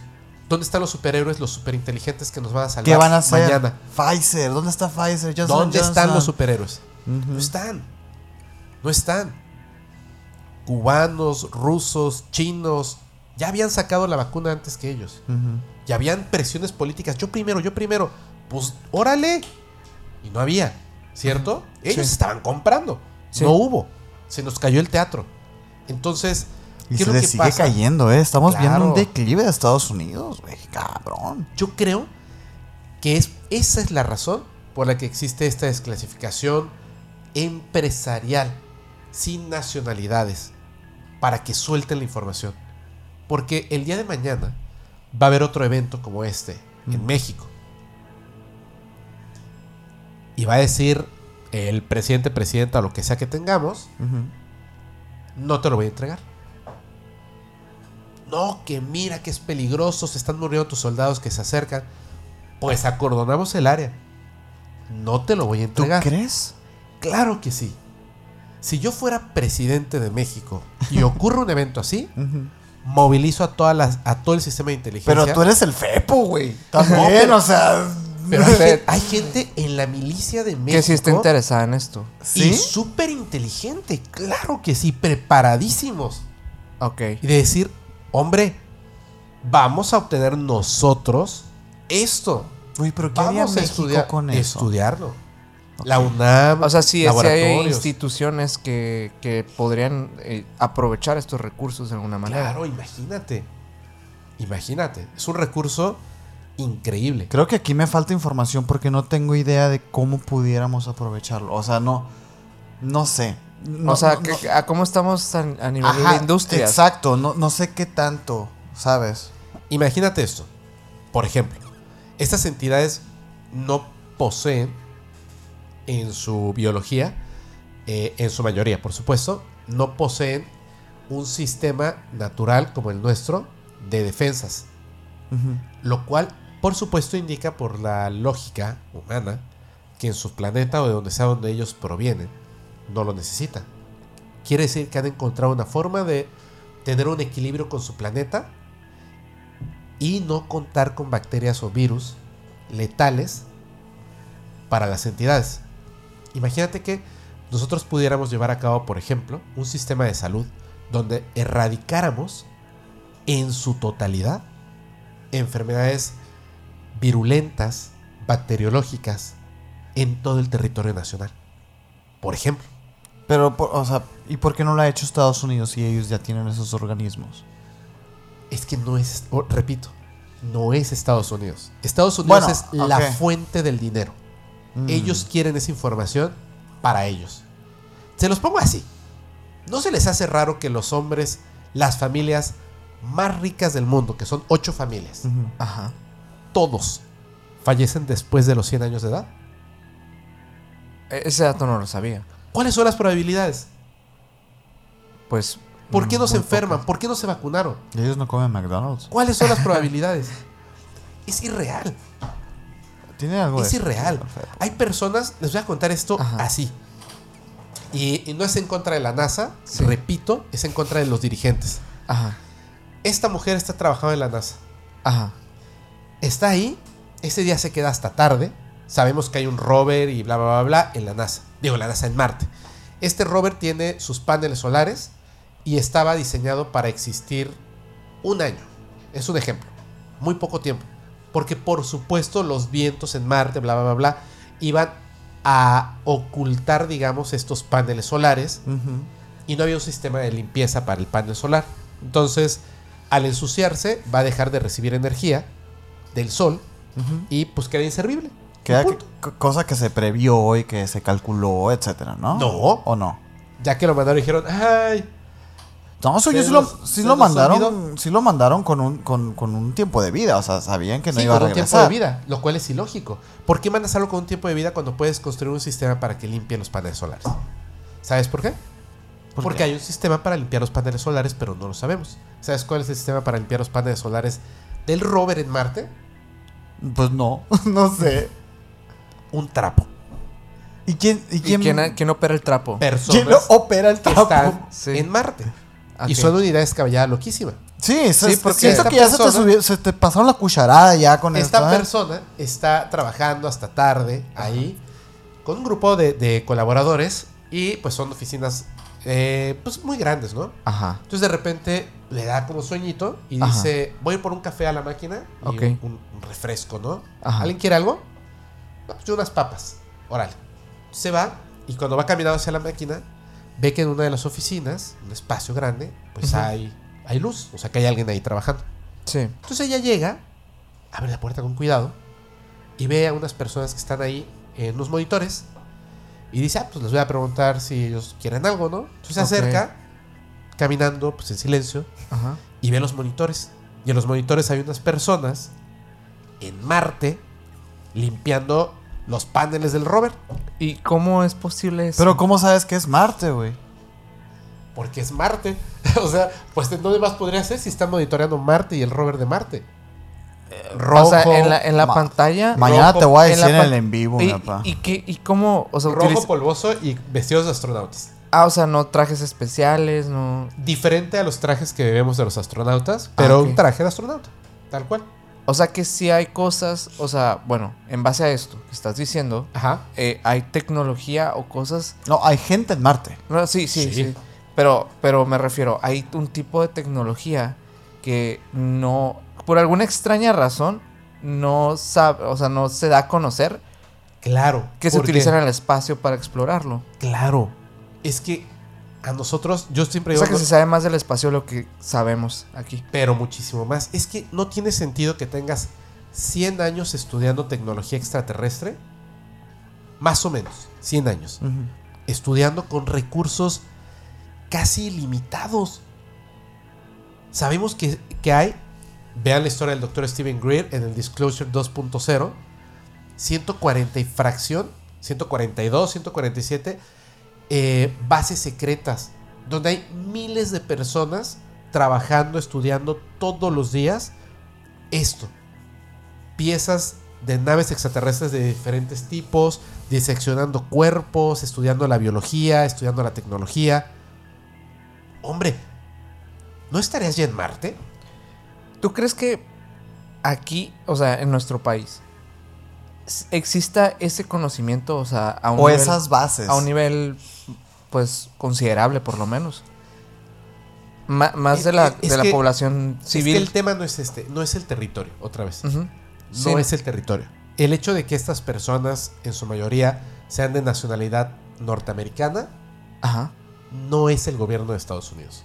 Es. Ahí hay involucrados mexicanos, chinos, Eh, peruanos. Es como, bueno, la comunidad científica en este caso. no, son es- otras personas. Son otras personas. A veces eh, hay una información, por ejemplo, una disección de un cuerpo extraterrestre y quienes han visto eh, la filmación dicen, eso no son doctores. O sea, sí son, pero más bien como que son actores que en algún momento fueron doctores, pero que no practican mucho esto porque no lo hacen delicadamente, no lo hacen bien. Y dice un informante, esa es la razón por la que están ahí. Si fueran buenos doctores, no estarían trabajando para nosotros. ¿Y quién, y quién eh, sustenta estas investigaciones? Hay muchísimas investigaciones. Linda Moulton Howe, eh, George Knapp, Jaime Maussan. O sea, en todo el mundo hay un montón, pero un montón de investigaciones. Ok. Con evidencias. La persona que les hablaba de específicamente de la NASA que ve esto, la corren de la NASA por lo que vio. Y entonces sale a hablar de esto. Y dice, incluso había una broma que la gente de internet se había dado cuenta. La gente de internet. Porque ves, eh, lo marcan por soles las fotografías en Marte. Entonces es el Sol 10.475, luego 10.476, etcétera, ¿no? Son los días, digamos, marcianos. Y ves la foto del rover y se ven los paneles solares y están puercos. Y en la siguiente, no solamente están desempolvados, están relucientes de limpios. De un día al otro. Y al hacerle la pregunta a la NASA de cómo es esto posible, dicen, hay un ventarrón de aire. No manches, pues Pues un ventarrón con agua y jabón. Ajá. Y trapito. Hay Y muchos trapito. ventarrones en los semáforos aquí, ¿eh? Sí. también. Aceptamos que un ventarrón de aire con polvo en Marte es Ajá. capaz de limpiar con agua y jabón un panel solar. Ajá. De verdad. No. Y dudamos de una mujer que dice lo evidente. Es que nos ocultan la tecnología. Hay personas que están en Marte y solamente nos muestran lo que ellos nos quieren mostrar. Un lugar inhóspito. Cuando encontraron las pruebas de vida en Marte, que eran hongos marcianos y una planta, con el mismo rover hubo una misión para aplastar y destruir la evidencia. Ok. Claro. Hace muchos años se hablaba de, de que, de que había vida en Marte, ¿no? Pero muchísimos años, ¿no? Eso tiene, tiene bastante tiempo. Pues a nivel bacterial, creo, ¿no? Tengo Ajá. entendido. Eso es lo que decía Bill Clinton. Por un, un pedazo, un meteorito que era, o sea, un meteorito grande golpea contra Marte, un pedazo de Marte que se convierte en un meteorito, cae en el planeta Tierra, sabemos que es una piedra marciana, y tenía lo que parecía ser un, eh, como un gusanito, como una bacteria. Mm. Pero se sabe ahora, o se dice, que era producto del calor al entrar a la atmósfera terrestre, hizo como un burbujeo. Y creó esta ilusión Mm. de un, este, Un ser biológico. un ser biológico. No fue un malentendido, pues. Ajá. Pero pueden buscar las fotografías de los hongos de Marte, la investigación, porque aparte la investigación no la hace un ufólogo, sino una Claro. persona experta en el reino de los hongos. De los fungi. Fungis. Sí. No, y y- entonces lo estudia sí. y su estudio es así, determinante. Ahí están las esporas, ahí están los hongos, aquí puedo ver el crecimiento, eh, la evolución, la parte donde las esporas explotan, eh, cómo empiezan a otra vez a, a- a crecer en este punto, se ve la humedad de la tierra y de repente huellas y huellas y huellas del rover aplastando los honguitos. Y la NASA lo sataniza a esta persona.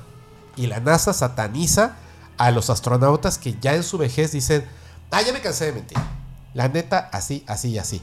Y sale inmediatamente una persona con un logotipo aquí que dice NASA. Esta persona miente porque está senil. Esta mujer miente porque está loca. O le sacan. Este doctor miente porque es un ignorante. Y todos le creemos a este porque dice NASA. Y decimos, hombre, es un científico, es una mujer, es un astronauta. ¿Y este güey quién es? ¿Quién sabe? Pero le creemos a este, porque son cosas difíciles de creer. Pero repito, no es lo que yo diga, no es lo que digan estas personas. Cuando estudias y ves estas fotografías, cuando conoces las historias y utilizas la lógica, repito, ¿de verdad un ventarrón puede limpiar durante años los paneles solares del rover? ¿Cada que lo necesita? No manches, no. Está la mentira ahí a la vista de todos. Y si podemos pensar que hay personas, astronautas en Marte, ¿quién más nos ocultan? Claro, claro. No, el de que se oculta, se ocultan cosas. Y de hecho, precisamente el mismo Jaime Maussan alegó cuando salieron estas, es- es- esta primera audiencia en el Congreso en Estados Unidos que, que era una falta de respeto a la inteligencia humana Claro. el que ahora nos digan cuando estuvieron años y décadas y décadas diciendo no, no, no, no, no, no hay nada, no hay nada. Y de repente, ah, sabes que sí hay. Y con toda la molestia del mundo, porque cuando hace esta, esta audiencia la NASA, en su canal oficial de YouTube, donde estaban transmitiendo, bloquearon los comentarios. Mm. Es, una, es un insulto. Además, hace la audiencia eh, pública donde estaba David Grosh, este, Ryan Graves, eh, David Fravor. Estaban hablando, haciendo el juramento, señalando, etc. Y estaba muy molesto el director de la NASA en Buenos Aires, Argentina. Es que primero me debieron haber preguntado a mí. ¿Qué? Ahora voy a tener que hacer, la NASA va a tener que hacer una audiencia pública para hablar. Y esta va a ser la más importante. Y dijeron pura barbaridad. Pura ¿Qué barbaridad. dijeron? Que necesitaban dinero para estudiar el fenómeno, que sí habían percibido algunas cosillas Ay, sí, güey. raras. Y él dice, y si me lo preguntan a mí, que me hubiera encantado que alguien le gritara, nadie te preguntó. y si me lo preguntan a mí, yo sí creo que hay vida extraterrestre allá afuera. Válgame Dios.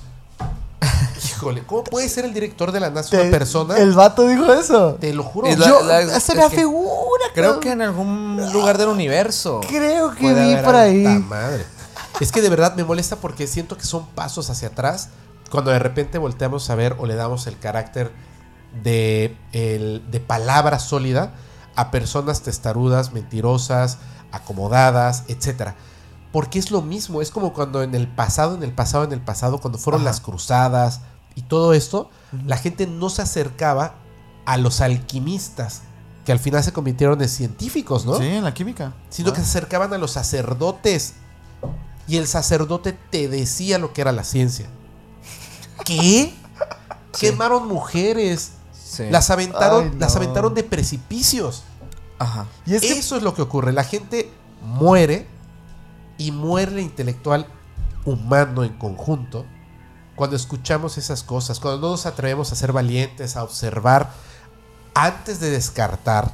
Por ejemplo, solo los datos que se dieron hoy, antes de descartarlos, sumérjanse al mundo de internet que tiene muy poca información, pero sumérjanse ahí. Es que- vayan a ver mis está. capítulos de podcast paranormal. Sí. que están en Ahí está la información. Sí, es, que, sí, sí. es que el ser humano tiene mucho miedo a, pe- a romper sus paradigmas. Eso, a cam- al cambio, ¿no? Y, Sí, y de no, hecho, no, y romper eso que la. Algunos seres humanos. Ajá, pero algunos. yo creo que la mayoría. La mayoría, pues está, Aunque sí es está, cierto que está con anclado, anclado a. Yo creo que ya andamos 50-50. Ojalá que sí. Y si yo convenzo hoy a tres personas más, ya vamos ganando. Sí, yo, a que le estudien, a que le metan. yo también creo que el, por lo menos ahora, ahora que la información es un poco más libre, bueno, no sé si libre es la palabra, pero más abierta, más, tiene, digamos que el alcance mediático es mucho Eso. mayor. eh, pues sí hay más posibilidades de que las personas conserven esa información y de alguna manera pues la lleven a un entendimiento a nivel es, personal. que, es que ese es un tema, porque por ejemplo el Internet se ha vuelto un arma en contra de la divulgación. Solamente se le da voz a las personas que están acorde a estas personas de poder. Sí, o sea, al final Como el también se- director de la NASA. se, ha vuelto un medio tradicional. También. Sí, por eso yo les digo, mire, está padre eh, el internet y la televisión, de repente hay divulgación, eh, pero más que nada es un medio de entretenimiento. Cuando hablamos de, de sumergirse en la información, es párense, caminen, vayan a la biblioteca. Consigan los libros, cómprenlos, léanlos. Ahí está la información. ¿Qué, qué libros le recomiendas a la gente en estos temas? Híjole, muchísimos. Hay Un 3, un 3, un top 3. un top 3. número 1, con la mente abierta, el día después de Roswell. Número 1. Número 2, con la mente abierta, mis primos de JJ Benítez. Y número 3, entrevista al extraterrestre. Eh, en ese orden. ¿Qué, qué se va a llevar la gente después de leer esos libros? entiendes la naturaleza del fenómeno en la parte, en la medida suficiente para que dejes de pensar que las ideas son de locos. Entiendes, por ejemplo, que estas entidades nos visitan, que a veces tienen cuerpos físicos y vehículos tecnológicos y a veces no. Entiendes que están en la Tierra desde antes que el ser humano existiera como una civilización antes de que eh, tuviéramos esto que decimos inteligencia, que ya lo teníamos, pero cuando éramos como, seguimos siendo primates, pero primates que pues comían lo que caía del árbol. Sí, o sea, Antes, inte- antes de inteligencia como, como, como, el, como Antes. el, el, el ego- el egocentrismo del ser humano entiende como inteligencia. Claro. De que podemos razonar. Eso. Puedes entender un poco de cómo estos eventos han tenido una interacción con la historia humana reciente y contemporánea y por qué nos apasiona tanto esto. Porque si nos están visitando desde tanto tiempo atrás y hay una facción de personas que es un mínimo, o sea, son quizá unas 500 personas en todo el mundo que con, pues es, en conjunto poseen este poder y esta información y la ocultan al resto de billones de personas del mundo y dices, ¿por qué? Cuando lees estos libros y muchos más, dices, claro, Me los voy a echar, güey. Claro. Me. Yo, hay una razón. yo me leí Caballo de Troya de JJ Benítez y tengo, y tengo el, mis, mis, mis ovnis favoritos. los tengo también ahí de, Sí, de- de bueno. JJ Benítez también. Este, yo tengo una última pregunta para terminar. Claro, adelante. Nos va a tocar ver a estos seres manifestándose de una manera clara y directa. Sí. Sí. Eh, No, no sé si Clara, o sea, Hasta aquí, el- hasta aquí el corte quien- magno para el tráiler ahí. sí. ¿Cómo, o sea, ¿cómo, ¿cómo es que nos va a tocar vivir esto? no quiero ser malentendido, como eh, le pasó muchas veces otra vez al señor Jaime Maussan, Claro. que decía, en esta fecha va a ocurrir tal cosa y no pasaba. Eso ya es, eh, incluso es hasta pensamiento sectario muchas veces. Sí, exactamente. No quiero ser malentendido. Solamente les digo que la información que está, no ahora, desde hace muchísimo tiempo, marca que la fecha del primer encuentro es finales del 2026, 2027 o inicios del 2000 de dos- 2028. Entonces yo para tener así como Un un, ranguito. un ranguito yo digo 2027. Fíjate que ya lo había escuchado en tu podcast que, que hiciste Sí. eso. De muchos lados es, es- es- es Sí, información rara. De hecho, sí, sí se ha proyectado esa fe- esos, ese rango de fechas. Hay unos que sí se, sí se aventuran más y aplican el 12 de agosto. No, fíjate Ay, que antes, veía eh, esa fecha como eh, estamos a la vuelta de la esquina, falta mucho por hacer. Y en el lapso de tres meses, Avanza hombre, mucho. hubo. ¡fuf! Oye, empezando el año en febrero, Sí. bien duro. durísimo. O sea, lo que sí es evidente es que estamos viviendo historia desde hace pues tres años. Sí, se avanzó tan rápido que hubo gente que se descontroló, se cayó, se Oye. pegó en la cabeza, me fue a dejar mensajes de odio al Facebook. Así de, pues yo ni estuve invitado al Congreso, ¿de qué me hablas? ¿Por qué, por qué te enojas conmigo? Ajá. Estoy viendo aquí, voy a Horseman, yo Así aquí en de- mi cuarto. No sé si darte like, porque siento que, siento que vas a enloquecer y te vas a tirar al precipicio. Así, de verdad, así de, ¿yo, ¿yo qué? es que tú diste tu opinión, pero si lo acabo de grabar y no ha salido, Sí. no manches. Digo, pues bueno, o sea, está bien, creo que fue demasiado la sacudida, fue muy fuerte. Así como cuando Bart dice, oh, híjole, ahora sí le sacudí el cerebro. Solo que yo no fui. Sí estuvo loco. Oye, Fepo, yo tengo otra pregunta también. Claro, Porque luego, bueno, ahorita, ahorita es muy relacionada con los libros. Eh, seguramente la gente que te sigue en Podcast Paranormal, pues obviamente está súper interesada en el tema. Pero la verdad es que hay mucha gente que lo único que, que consume en estos temas es tu podcast. ¿Qué otras cosas tú recomendarías que fueran a escuchar aparte de Podcast Paranormal? Mm, buena pregunta. Yo creo que es importante eh, tener los, los dos puntos de vista de, la, este, de las historias. Entonces hay personas que se dedican, dicen a la divulgación de ciencia y sí en efecto muchas veces se dedican a la divulgación de ciencia, pero muchas veces se dedican al negacionismo de los fenómenos. No importa. Sí. El asunto es no pelearse, sino comulgar con distintas ideas. Creo que eso es muy importante. A mí me gusta mucho, yo sé que a muchas personas no, pero por ejemplo me gusta mucho Date un blog. Date un blog. Sí, claro. Javier Santolaya. Javier Javier Santolaya. Es muy bueno. Me gusta, me gusta el robot de Platón, que Ajá. tampoco le gusta a mucha gente, Ajá. no le gusta.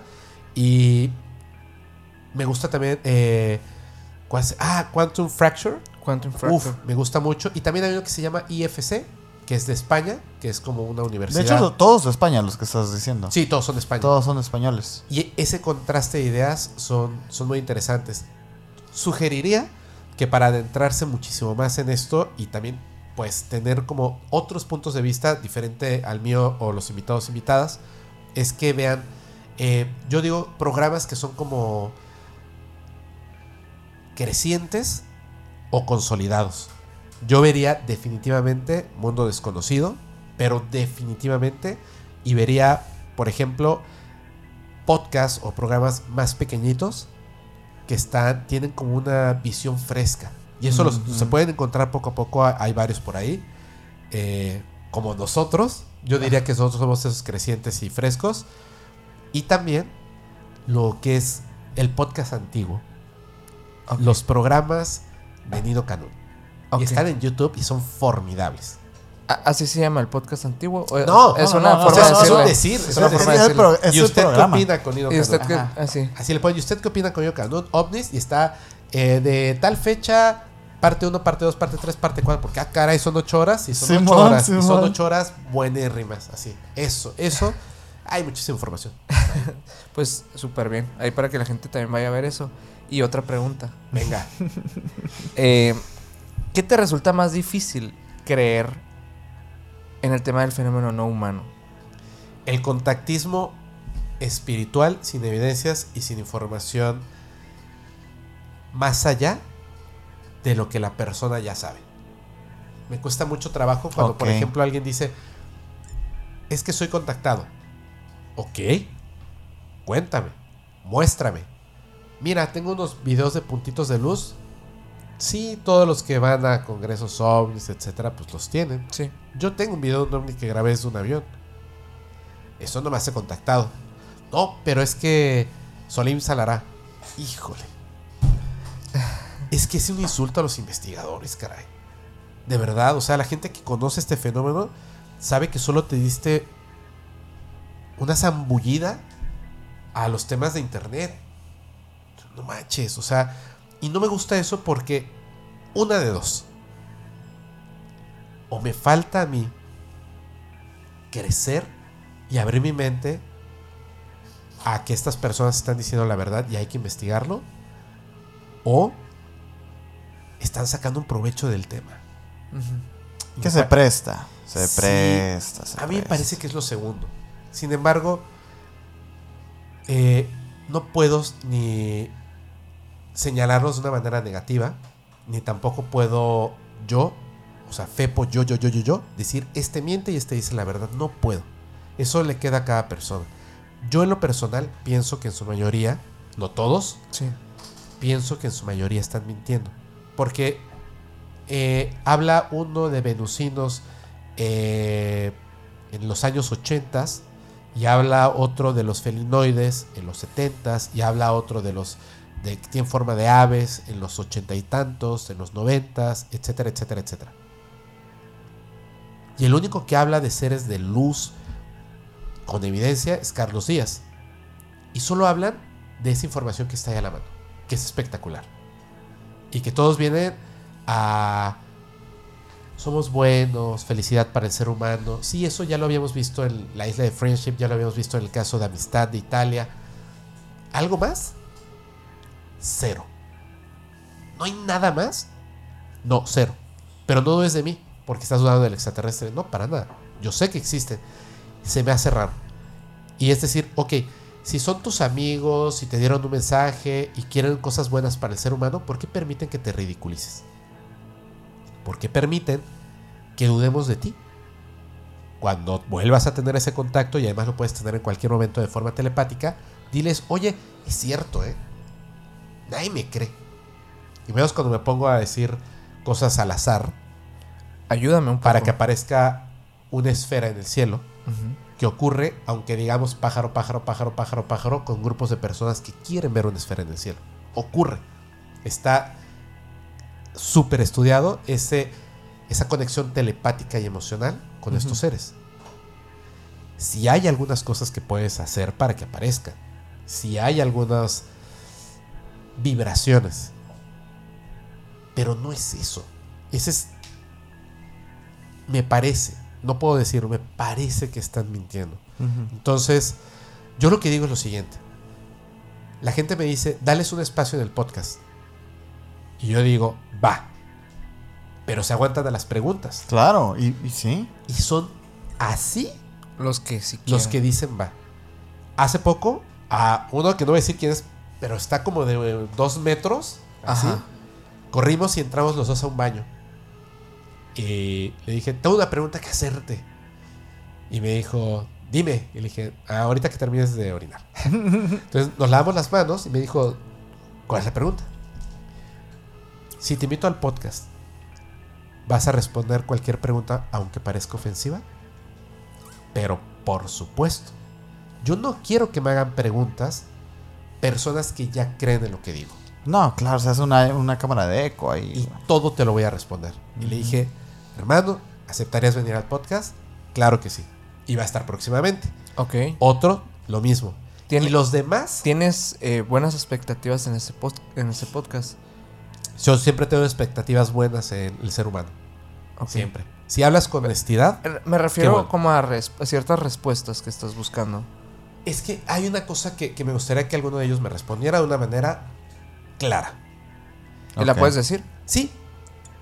Si estas entidades te visitan, hablan contigo en el momento en el que tú decides, quieren la- eh, cosas buenas para el ser humano, vamos a comenzar porque te den evidencia.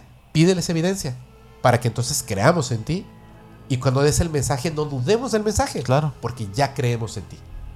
Pídeles la evidencia. Ni siquiera te estamos pidiendo algo súper espectacular. Pero no manches una esfera en- con grupos de gente que se dedican a la vigía de estos objetos algo más. Hombre, el señor Jaime Maussan, sin ser contactado, llevó dos cuerpos no humanos. Tú, que estás ahí hablando con el mero mero y no puedes conseguir algo, se me hace raro. Honestamente se me hace raro. Me han callado la boca algunos que en privado me han dicho, "Ay, ya, güey, mira. Dios mío.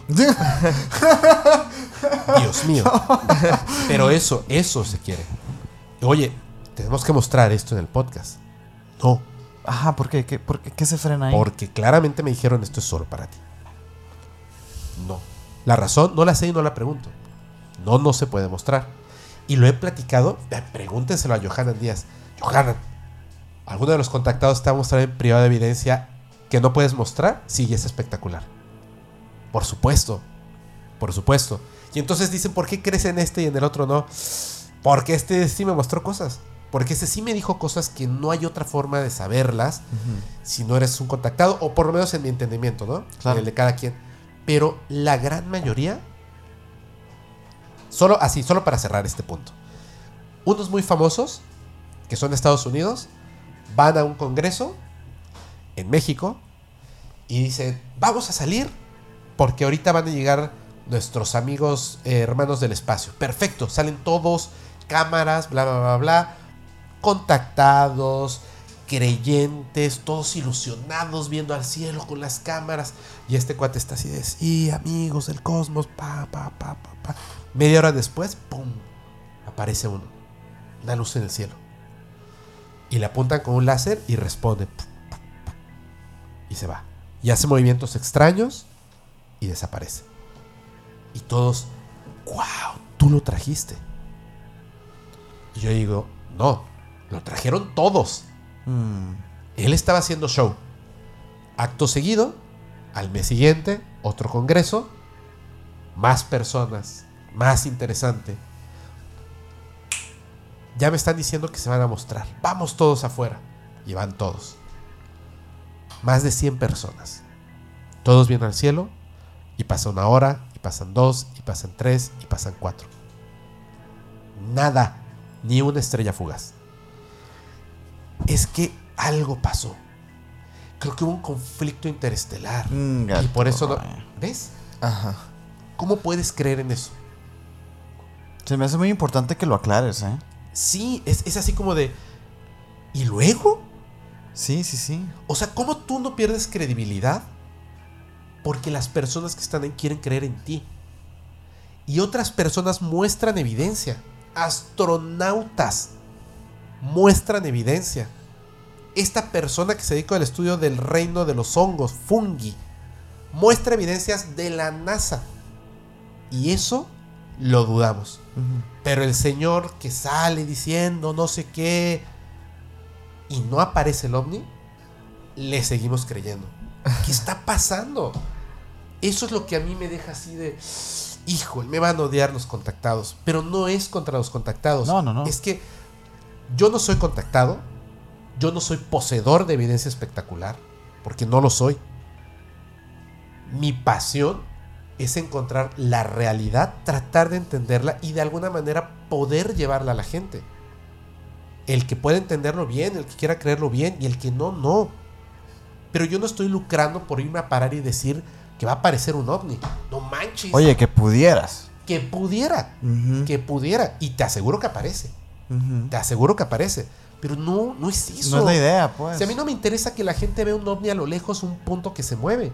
Oye, Me estás hablando interesa que lo vean de ¿no? cerca. No manches. No, no, no. pues, En el en el aspecto en el que, oye, yo pudiera hacerlo, pero no lo hago porque no es mi interés. Es que todos pueden hacerlo. Esa es la cuestión. Mm. El contacto no es privilegio de unos. Ujú. El Eh, contacto es una tenerlo. opción de todos y todas. Digo- Esa es la realidad. Por lo tanto, no puedes cobrar porque alguien consuma una sustancia para supuestamente tener un contacto. y No. no puedes cobrar para que vean cómo contactas. Creo yo. Creo yo que se pervierte y se ridiculiza la realidad del fenómeno. Por favor, vayan contactados y cállenme la boca. Sí, Ayúdenme Sí, a sí, encontrar sí. otra vez el amor al fenómeno desde ese lado. sí. Y si lo hacen, se los voy a agradecer muchísimo. Ojalá y pase, ojalá y pase. Es que me apasiona tanto que por supuesto hay una parte que digo, no. Pero, ojalá sí. Me parece muy importante que, que digas esto y que cierres con esto porque me imagino que hay muchos retractores de que Fepo, poseedor absoluto de la verdad, No, y me ojalá. choca, y la chingada, por eso, y no sé qué. Fíjense lo que está diciendo Fepo aquí. Si es que llevó a alguien en- al podcast y a lo mejor su historia fue demasiado increíble para ti y no la creíste, aquí Fepo está diciendo, güey, esto es lo que pasa atrás del podcast.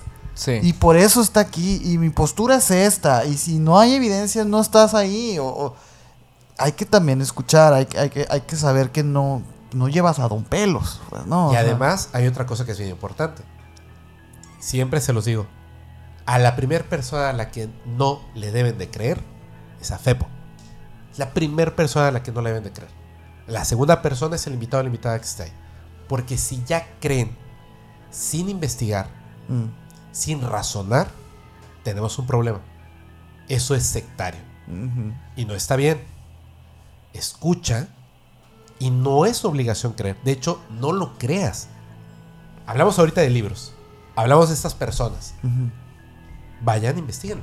Sí. Sí, a mí me dieron ganas. O sea, más, más que, que aplicar la, la, la, la falacia de, de autoridad y decir, ah, bueno, es que Fepo ya leyó esos libros. Yo no interpreto eso al tú decir eso. a- Al Claro. decirle, a- al decir, es que este- en este libro. Yo Y lo de- que interpreto es, oye, se me antojó leer el libro. De hecho, Claro. de hecho creo que, o sea, era parte de- del por qué te preguntaba esas cosas, porque aquí, obviamente, en emisiones siempre procuramos un poco que, la, bueno, no un poco, bastante, Bastante. Que, que la gente, o sea, sí tenga ese discernimiento Claro. de querer buscar su propia verdad. Al final, la verdad, pues, no, no es una, es lo que tú crees y eso conforma tu realidad. Y nos ponemos de acuerdo y un tiempo determinado esa va a ser la realidad. Pero, pues obviamente la podemos ir modificando poco a poco, ¿no? Las creencias evolucionan al igual que el ser humano. Sí, o sea, me imagino que, por ejemplo, te pasa mucho que ahora ves tus capítulos viejos y, y la gente te pone comentarios en relación a cosas que, que pensabas antes Sí, y ya ni siquiera conectas con eso. sí, exactamente. Todo el tiempo, me imagino. De hecho, por ejemplo, en un principio yo creía que la evidencia del ovni de Nashville que mostramos en, en su en vivo, El que era una, un, este, una, una luz de un de concierto, un concierto. Ajá, una luz robótica de un concierto. En un principio yo pensé que era real y me encantó la historia. Y después investigué y, oh, no es real. El payasito, ese. Sí, pero e- eso de quedé, pues no tanto quedé porque quiero creer. O sea, yo, yo, yo soy lo contrario a un negacionista. Pero eso es personalmente. Claro. Pero yo no le estoy pidiendo a la gente que sea como yo. Exacto. Yo lo que estoy diciendo es, observen lo que pasa cuando alguien cree demasiado, se tropieza. Y está bien. Porque si no te tropiezas, repito, pues estás solamente de un lado de la balanza. Estás estancado en un mismo Sí, sí. ciclo de pensamiento. Y tampoco estar debería estar así. mal que compartas tus gustos. O sea, obviamente claro. tú te Estás todo apasionas derecho. y todo. Y, y- y- pero eso no quiere decir que cuando llegue una persona a preguntarte algo, lo vas a insultar o vas a No, ponerte jamás. mamón. O sea, o sea, te apasiona y, y me imagino que esa misma pasión te impulsa a ti a, a, ¿sabes qué? Vamos a hablar de esto, ¿no? O sea, Claro. eh, Me ha, es lo que me no ha entiende pasado que, por ejemplo, en los meets llegan personas y me dicen, este, así, ya estamos en grupo, ¿no? Me pasó en Chile hace poquito, eh, en Tijuana, y me dicen, ay, es que, ¿te puedo decir algo? Yo, claro que me lo puedes decir. ¿No te enojas? No me voy a enojar. Dímelo. Es que yo no le quiero nada a esta persona. Y yo, ok, ¿por qué no le crees? Pues es que no me suena lógico. También cuando dijo esto se contradijo con tal y tal cosa. Perfecto. No le crees porque pusiste, encontraste la información, investigaste, razonaste. Qué gusto me da. Ujú. Malo que me dijeras, ay, es que me cae mal. No me cayó bien. Sí, Ay, ¿sabes? no, claro, güey. Ahí sí no. Tenemos algo que es bien, bien, pues bien chingón. Somos una humanidad que llegó a la luna, que llegó a Marte, que construyó el Internet, computadoras, el microchip, que ha estudiado la ciencia, que comprende un poco del cosmos, de otras realidades, de partículas subatómicas. No podemos simplemente dejar de observar esta grandeza que existe por el razonamiento humano. por utilizar un órgano que podemos construir, investigar, entender cosas tan misteriosas, Sí. tan misteriosas y simplemente no hacer uso de esa materia gris. ¿Cómo es posible que hasta la fecha, hoy en día, no nos podamos poner de acuerdo de la realidad del fenómeno no humano, de la existencia del espíritu? ¿Cómo es posible? Eso es lo que nos debiera molestar, no quién tiene la razón. Mm. No quién tiene la razón, porque eso es una percepción, nada más. Y creo que en conjunto el ser humano cuando se pone de acuerdo logra cosas espectaculares. O sea, este ser humano construyó las pirámides de Egipto y de México y de China. No manches. Sí. ¿Cómo es posible que ese ser humano que puede construir esas cosas, que puede construir arquitectura, música, pintura, etcétera, Música, se esté peleando por lo que dijo una persona o dijo la otra. Eso es lo de menos. Eso es lo de menos, eso es lo de menos. Y estamos cerca de un contacto, si lo queremos, con entidades extrañamente distintas a la nuestra, pero que comparten algunas cosas. Algunas ideologías. Que lo han compartido desde, la- desde que el humano es humano. Sí. Probablemente. Ese misterio, Presuntamente. ese misterio no nos debiera asustar. Nos debiera impulsar a ir hacia ese lugar. Ojalá, ojalá así sea. Ojalá que sí. Qué Sí. chingón, Fepo, la neta. Fepo, gracias. Gracias. No, hombre, neta, gracias a ustedes. por la plática. Este, llevamos bastantes horas aquí, la gente no lo sabe, pero, pero hemos pasado unas grandes Véale los ojitos al Fepo nomás. Véale unas los grandes ojitos. conversaciones aquí de, de, de algunas horas. Creo que nunca habíamos hablado tanto. Sí, creo que. Fíjate creo que no. Creo que, creo que así como eh, la capacidad de hablar de los seres grises, igual mis nalgas ya desaparecieron. sí, estoy, estoy, llevo, llevo 10 horas sentado. Sí. No mames. Demasiadas. O sea, es que Sí. Fepo, Fepo tiene más, más horas de podcast todavía que aquí. O sea, ustedes no, ustedes no saben. Pero, pero denle su amor aquí con su like Ay, a esta gracias. plática. Y también, este, obviamente, vayan a Podcast Paranormal a apoyar todo el contenido que hace Fepo. Porque de verdad vale muchísimo la pena. Nosotros somos super fans. Sí, no. No, gracias, mames, gracias, güey. gracias. Y esperemos que con todo lo que dijiste ahorita la gente vaya con otros ojos y otros oídos a escuchar podcast paranormal. Ojalá. Que, se, que ya no estén ciclados en eso que acabas de decir, en quién tiene, quién no tiene la razón. Oye, vamos a escuchar historias, vamos a escuchar posturas, vamos a escuchar qué trae el Fepo, pues. ¿Sabes, no? Y no sé, no sé si para, bueno, para estas fechas o creo que próximamente va a estar saliendo por allá en tu canal con nosotros un capítulo que Sí. grabamos. Sí. Todavía, Eh, todavía le cuelga, ¿no? No tanto, ¿eh? No tanto. No tanto. no Entonces tanto. muy próximamente van a ver como digamos una secuela espiritual porque es otro tema totalmente diferente. Sí. Fíjate que sí. Pero les va a gustar un montón, estamos seguros de eso. Eh, pues nada, Fepo, muchas gracias nuevamente. No, hombre, gracias a ustedes. Gracias, muchas gracias. ¿Algo con que quieras cerrar, güey? Pues este, híjole, espero que, que, que la gente de verdad, de verdad, de verdad, tomen alguna de las cosas que hemos platicado hoy. No es eh, simplemente la creencia en el fenómeno humano, de hecho si lo dudan está muy bien, pero que por lo menos una cosa ocurra. Ojalá, Ah, huevo. ojalá, ojalá. Que abran un libro. Ojalá. Estaría muy bien. Ojalá. Estaría súper bien. Eso es una gran influencia positiva para las personas. Claro. Es la única forma de llegar a las estrellas. si no eres astronauta, por supuesto. Sí, sí. Pues Ojalá. gracias a todos y no olviden si les gustó esta plática dejar su like por acá, eh, pues suscribirse a este canal si son nuevos y seguirnos en todas las redes sociales como Emisiones Podcast. Ahí me pueden seguir con Minor Cordón en Instagram. A mí como Castillón Sergio en Instagram. Y de nuevo nuestro invitadazo de lujo que vamos a poner en las redes sociales. Pero Fepo, Gracias.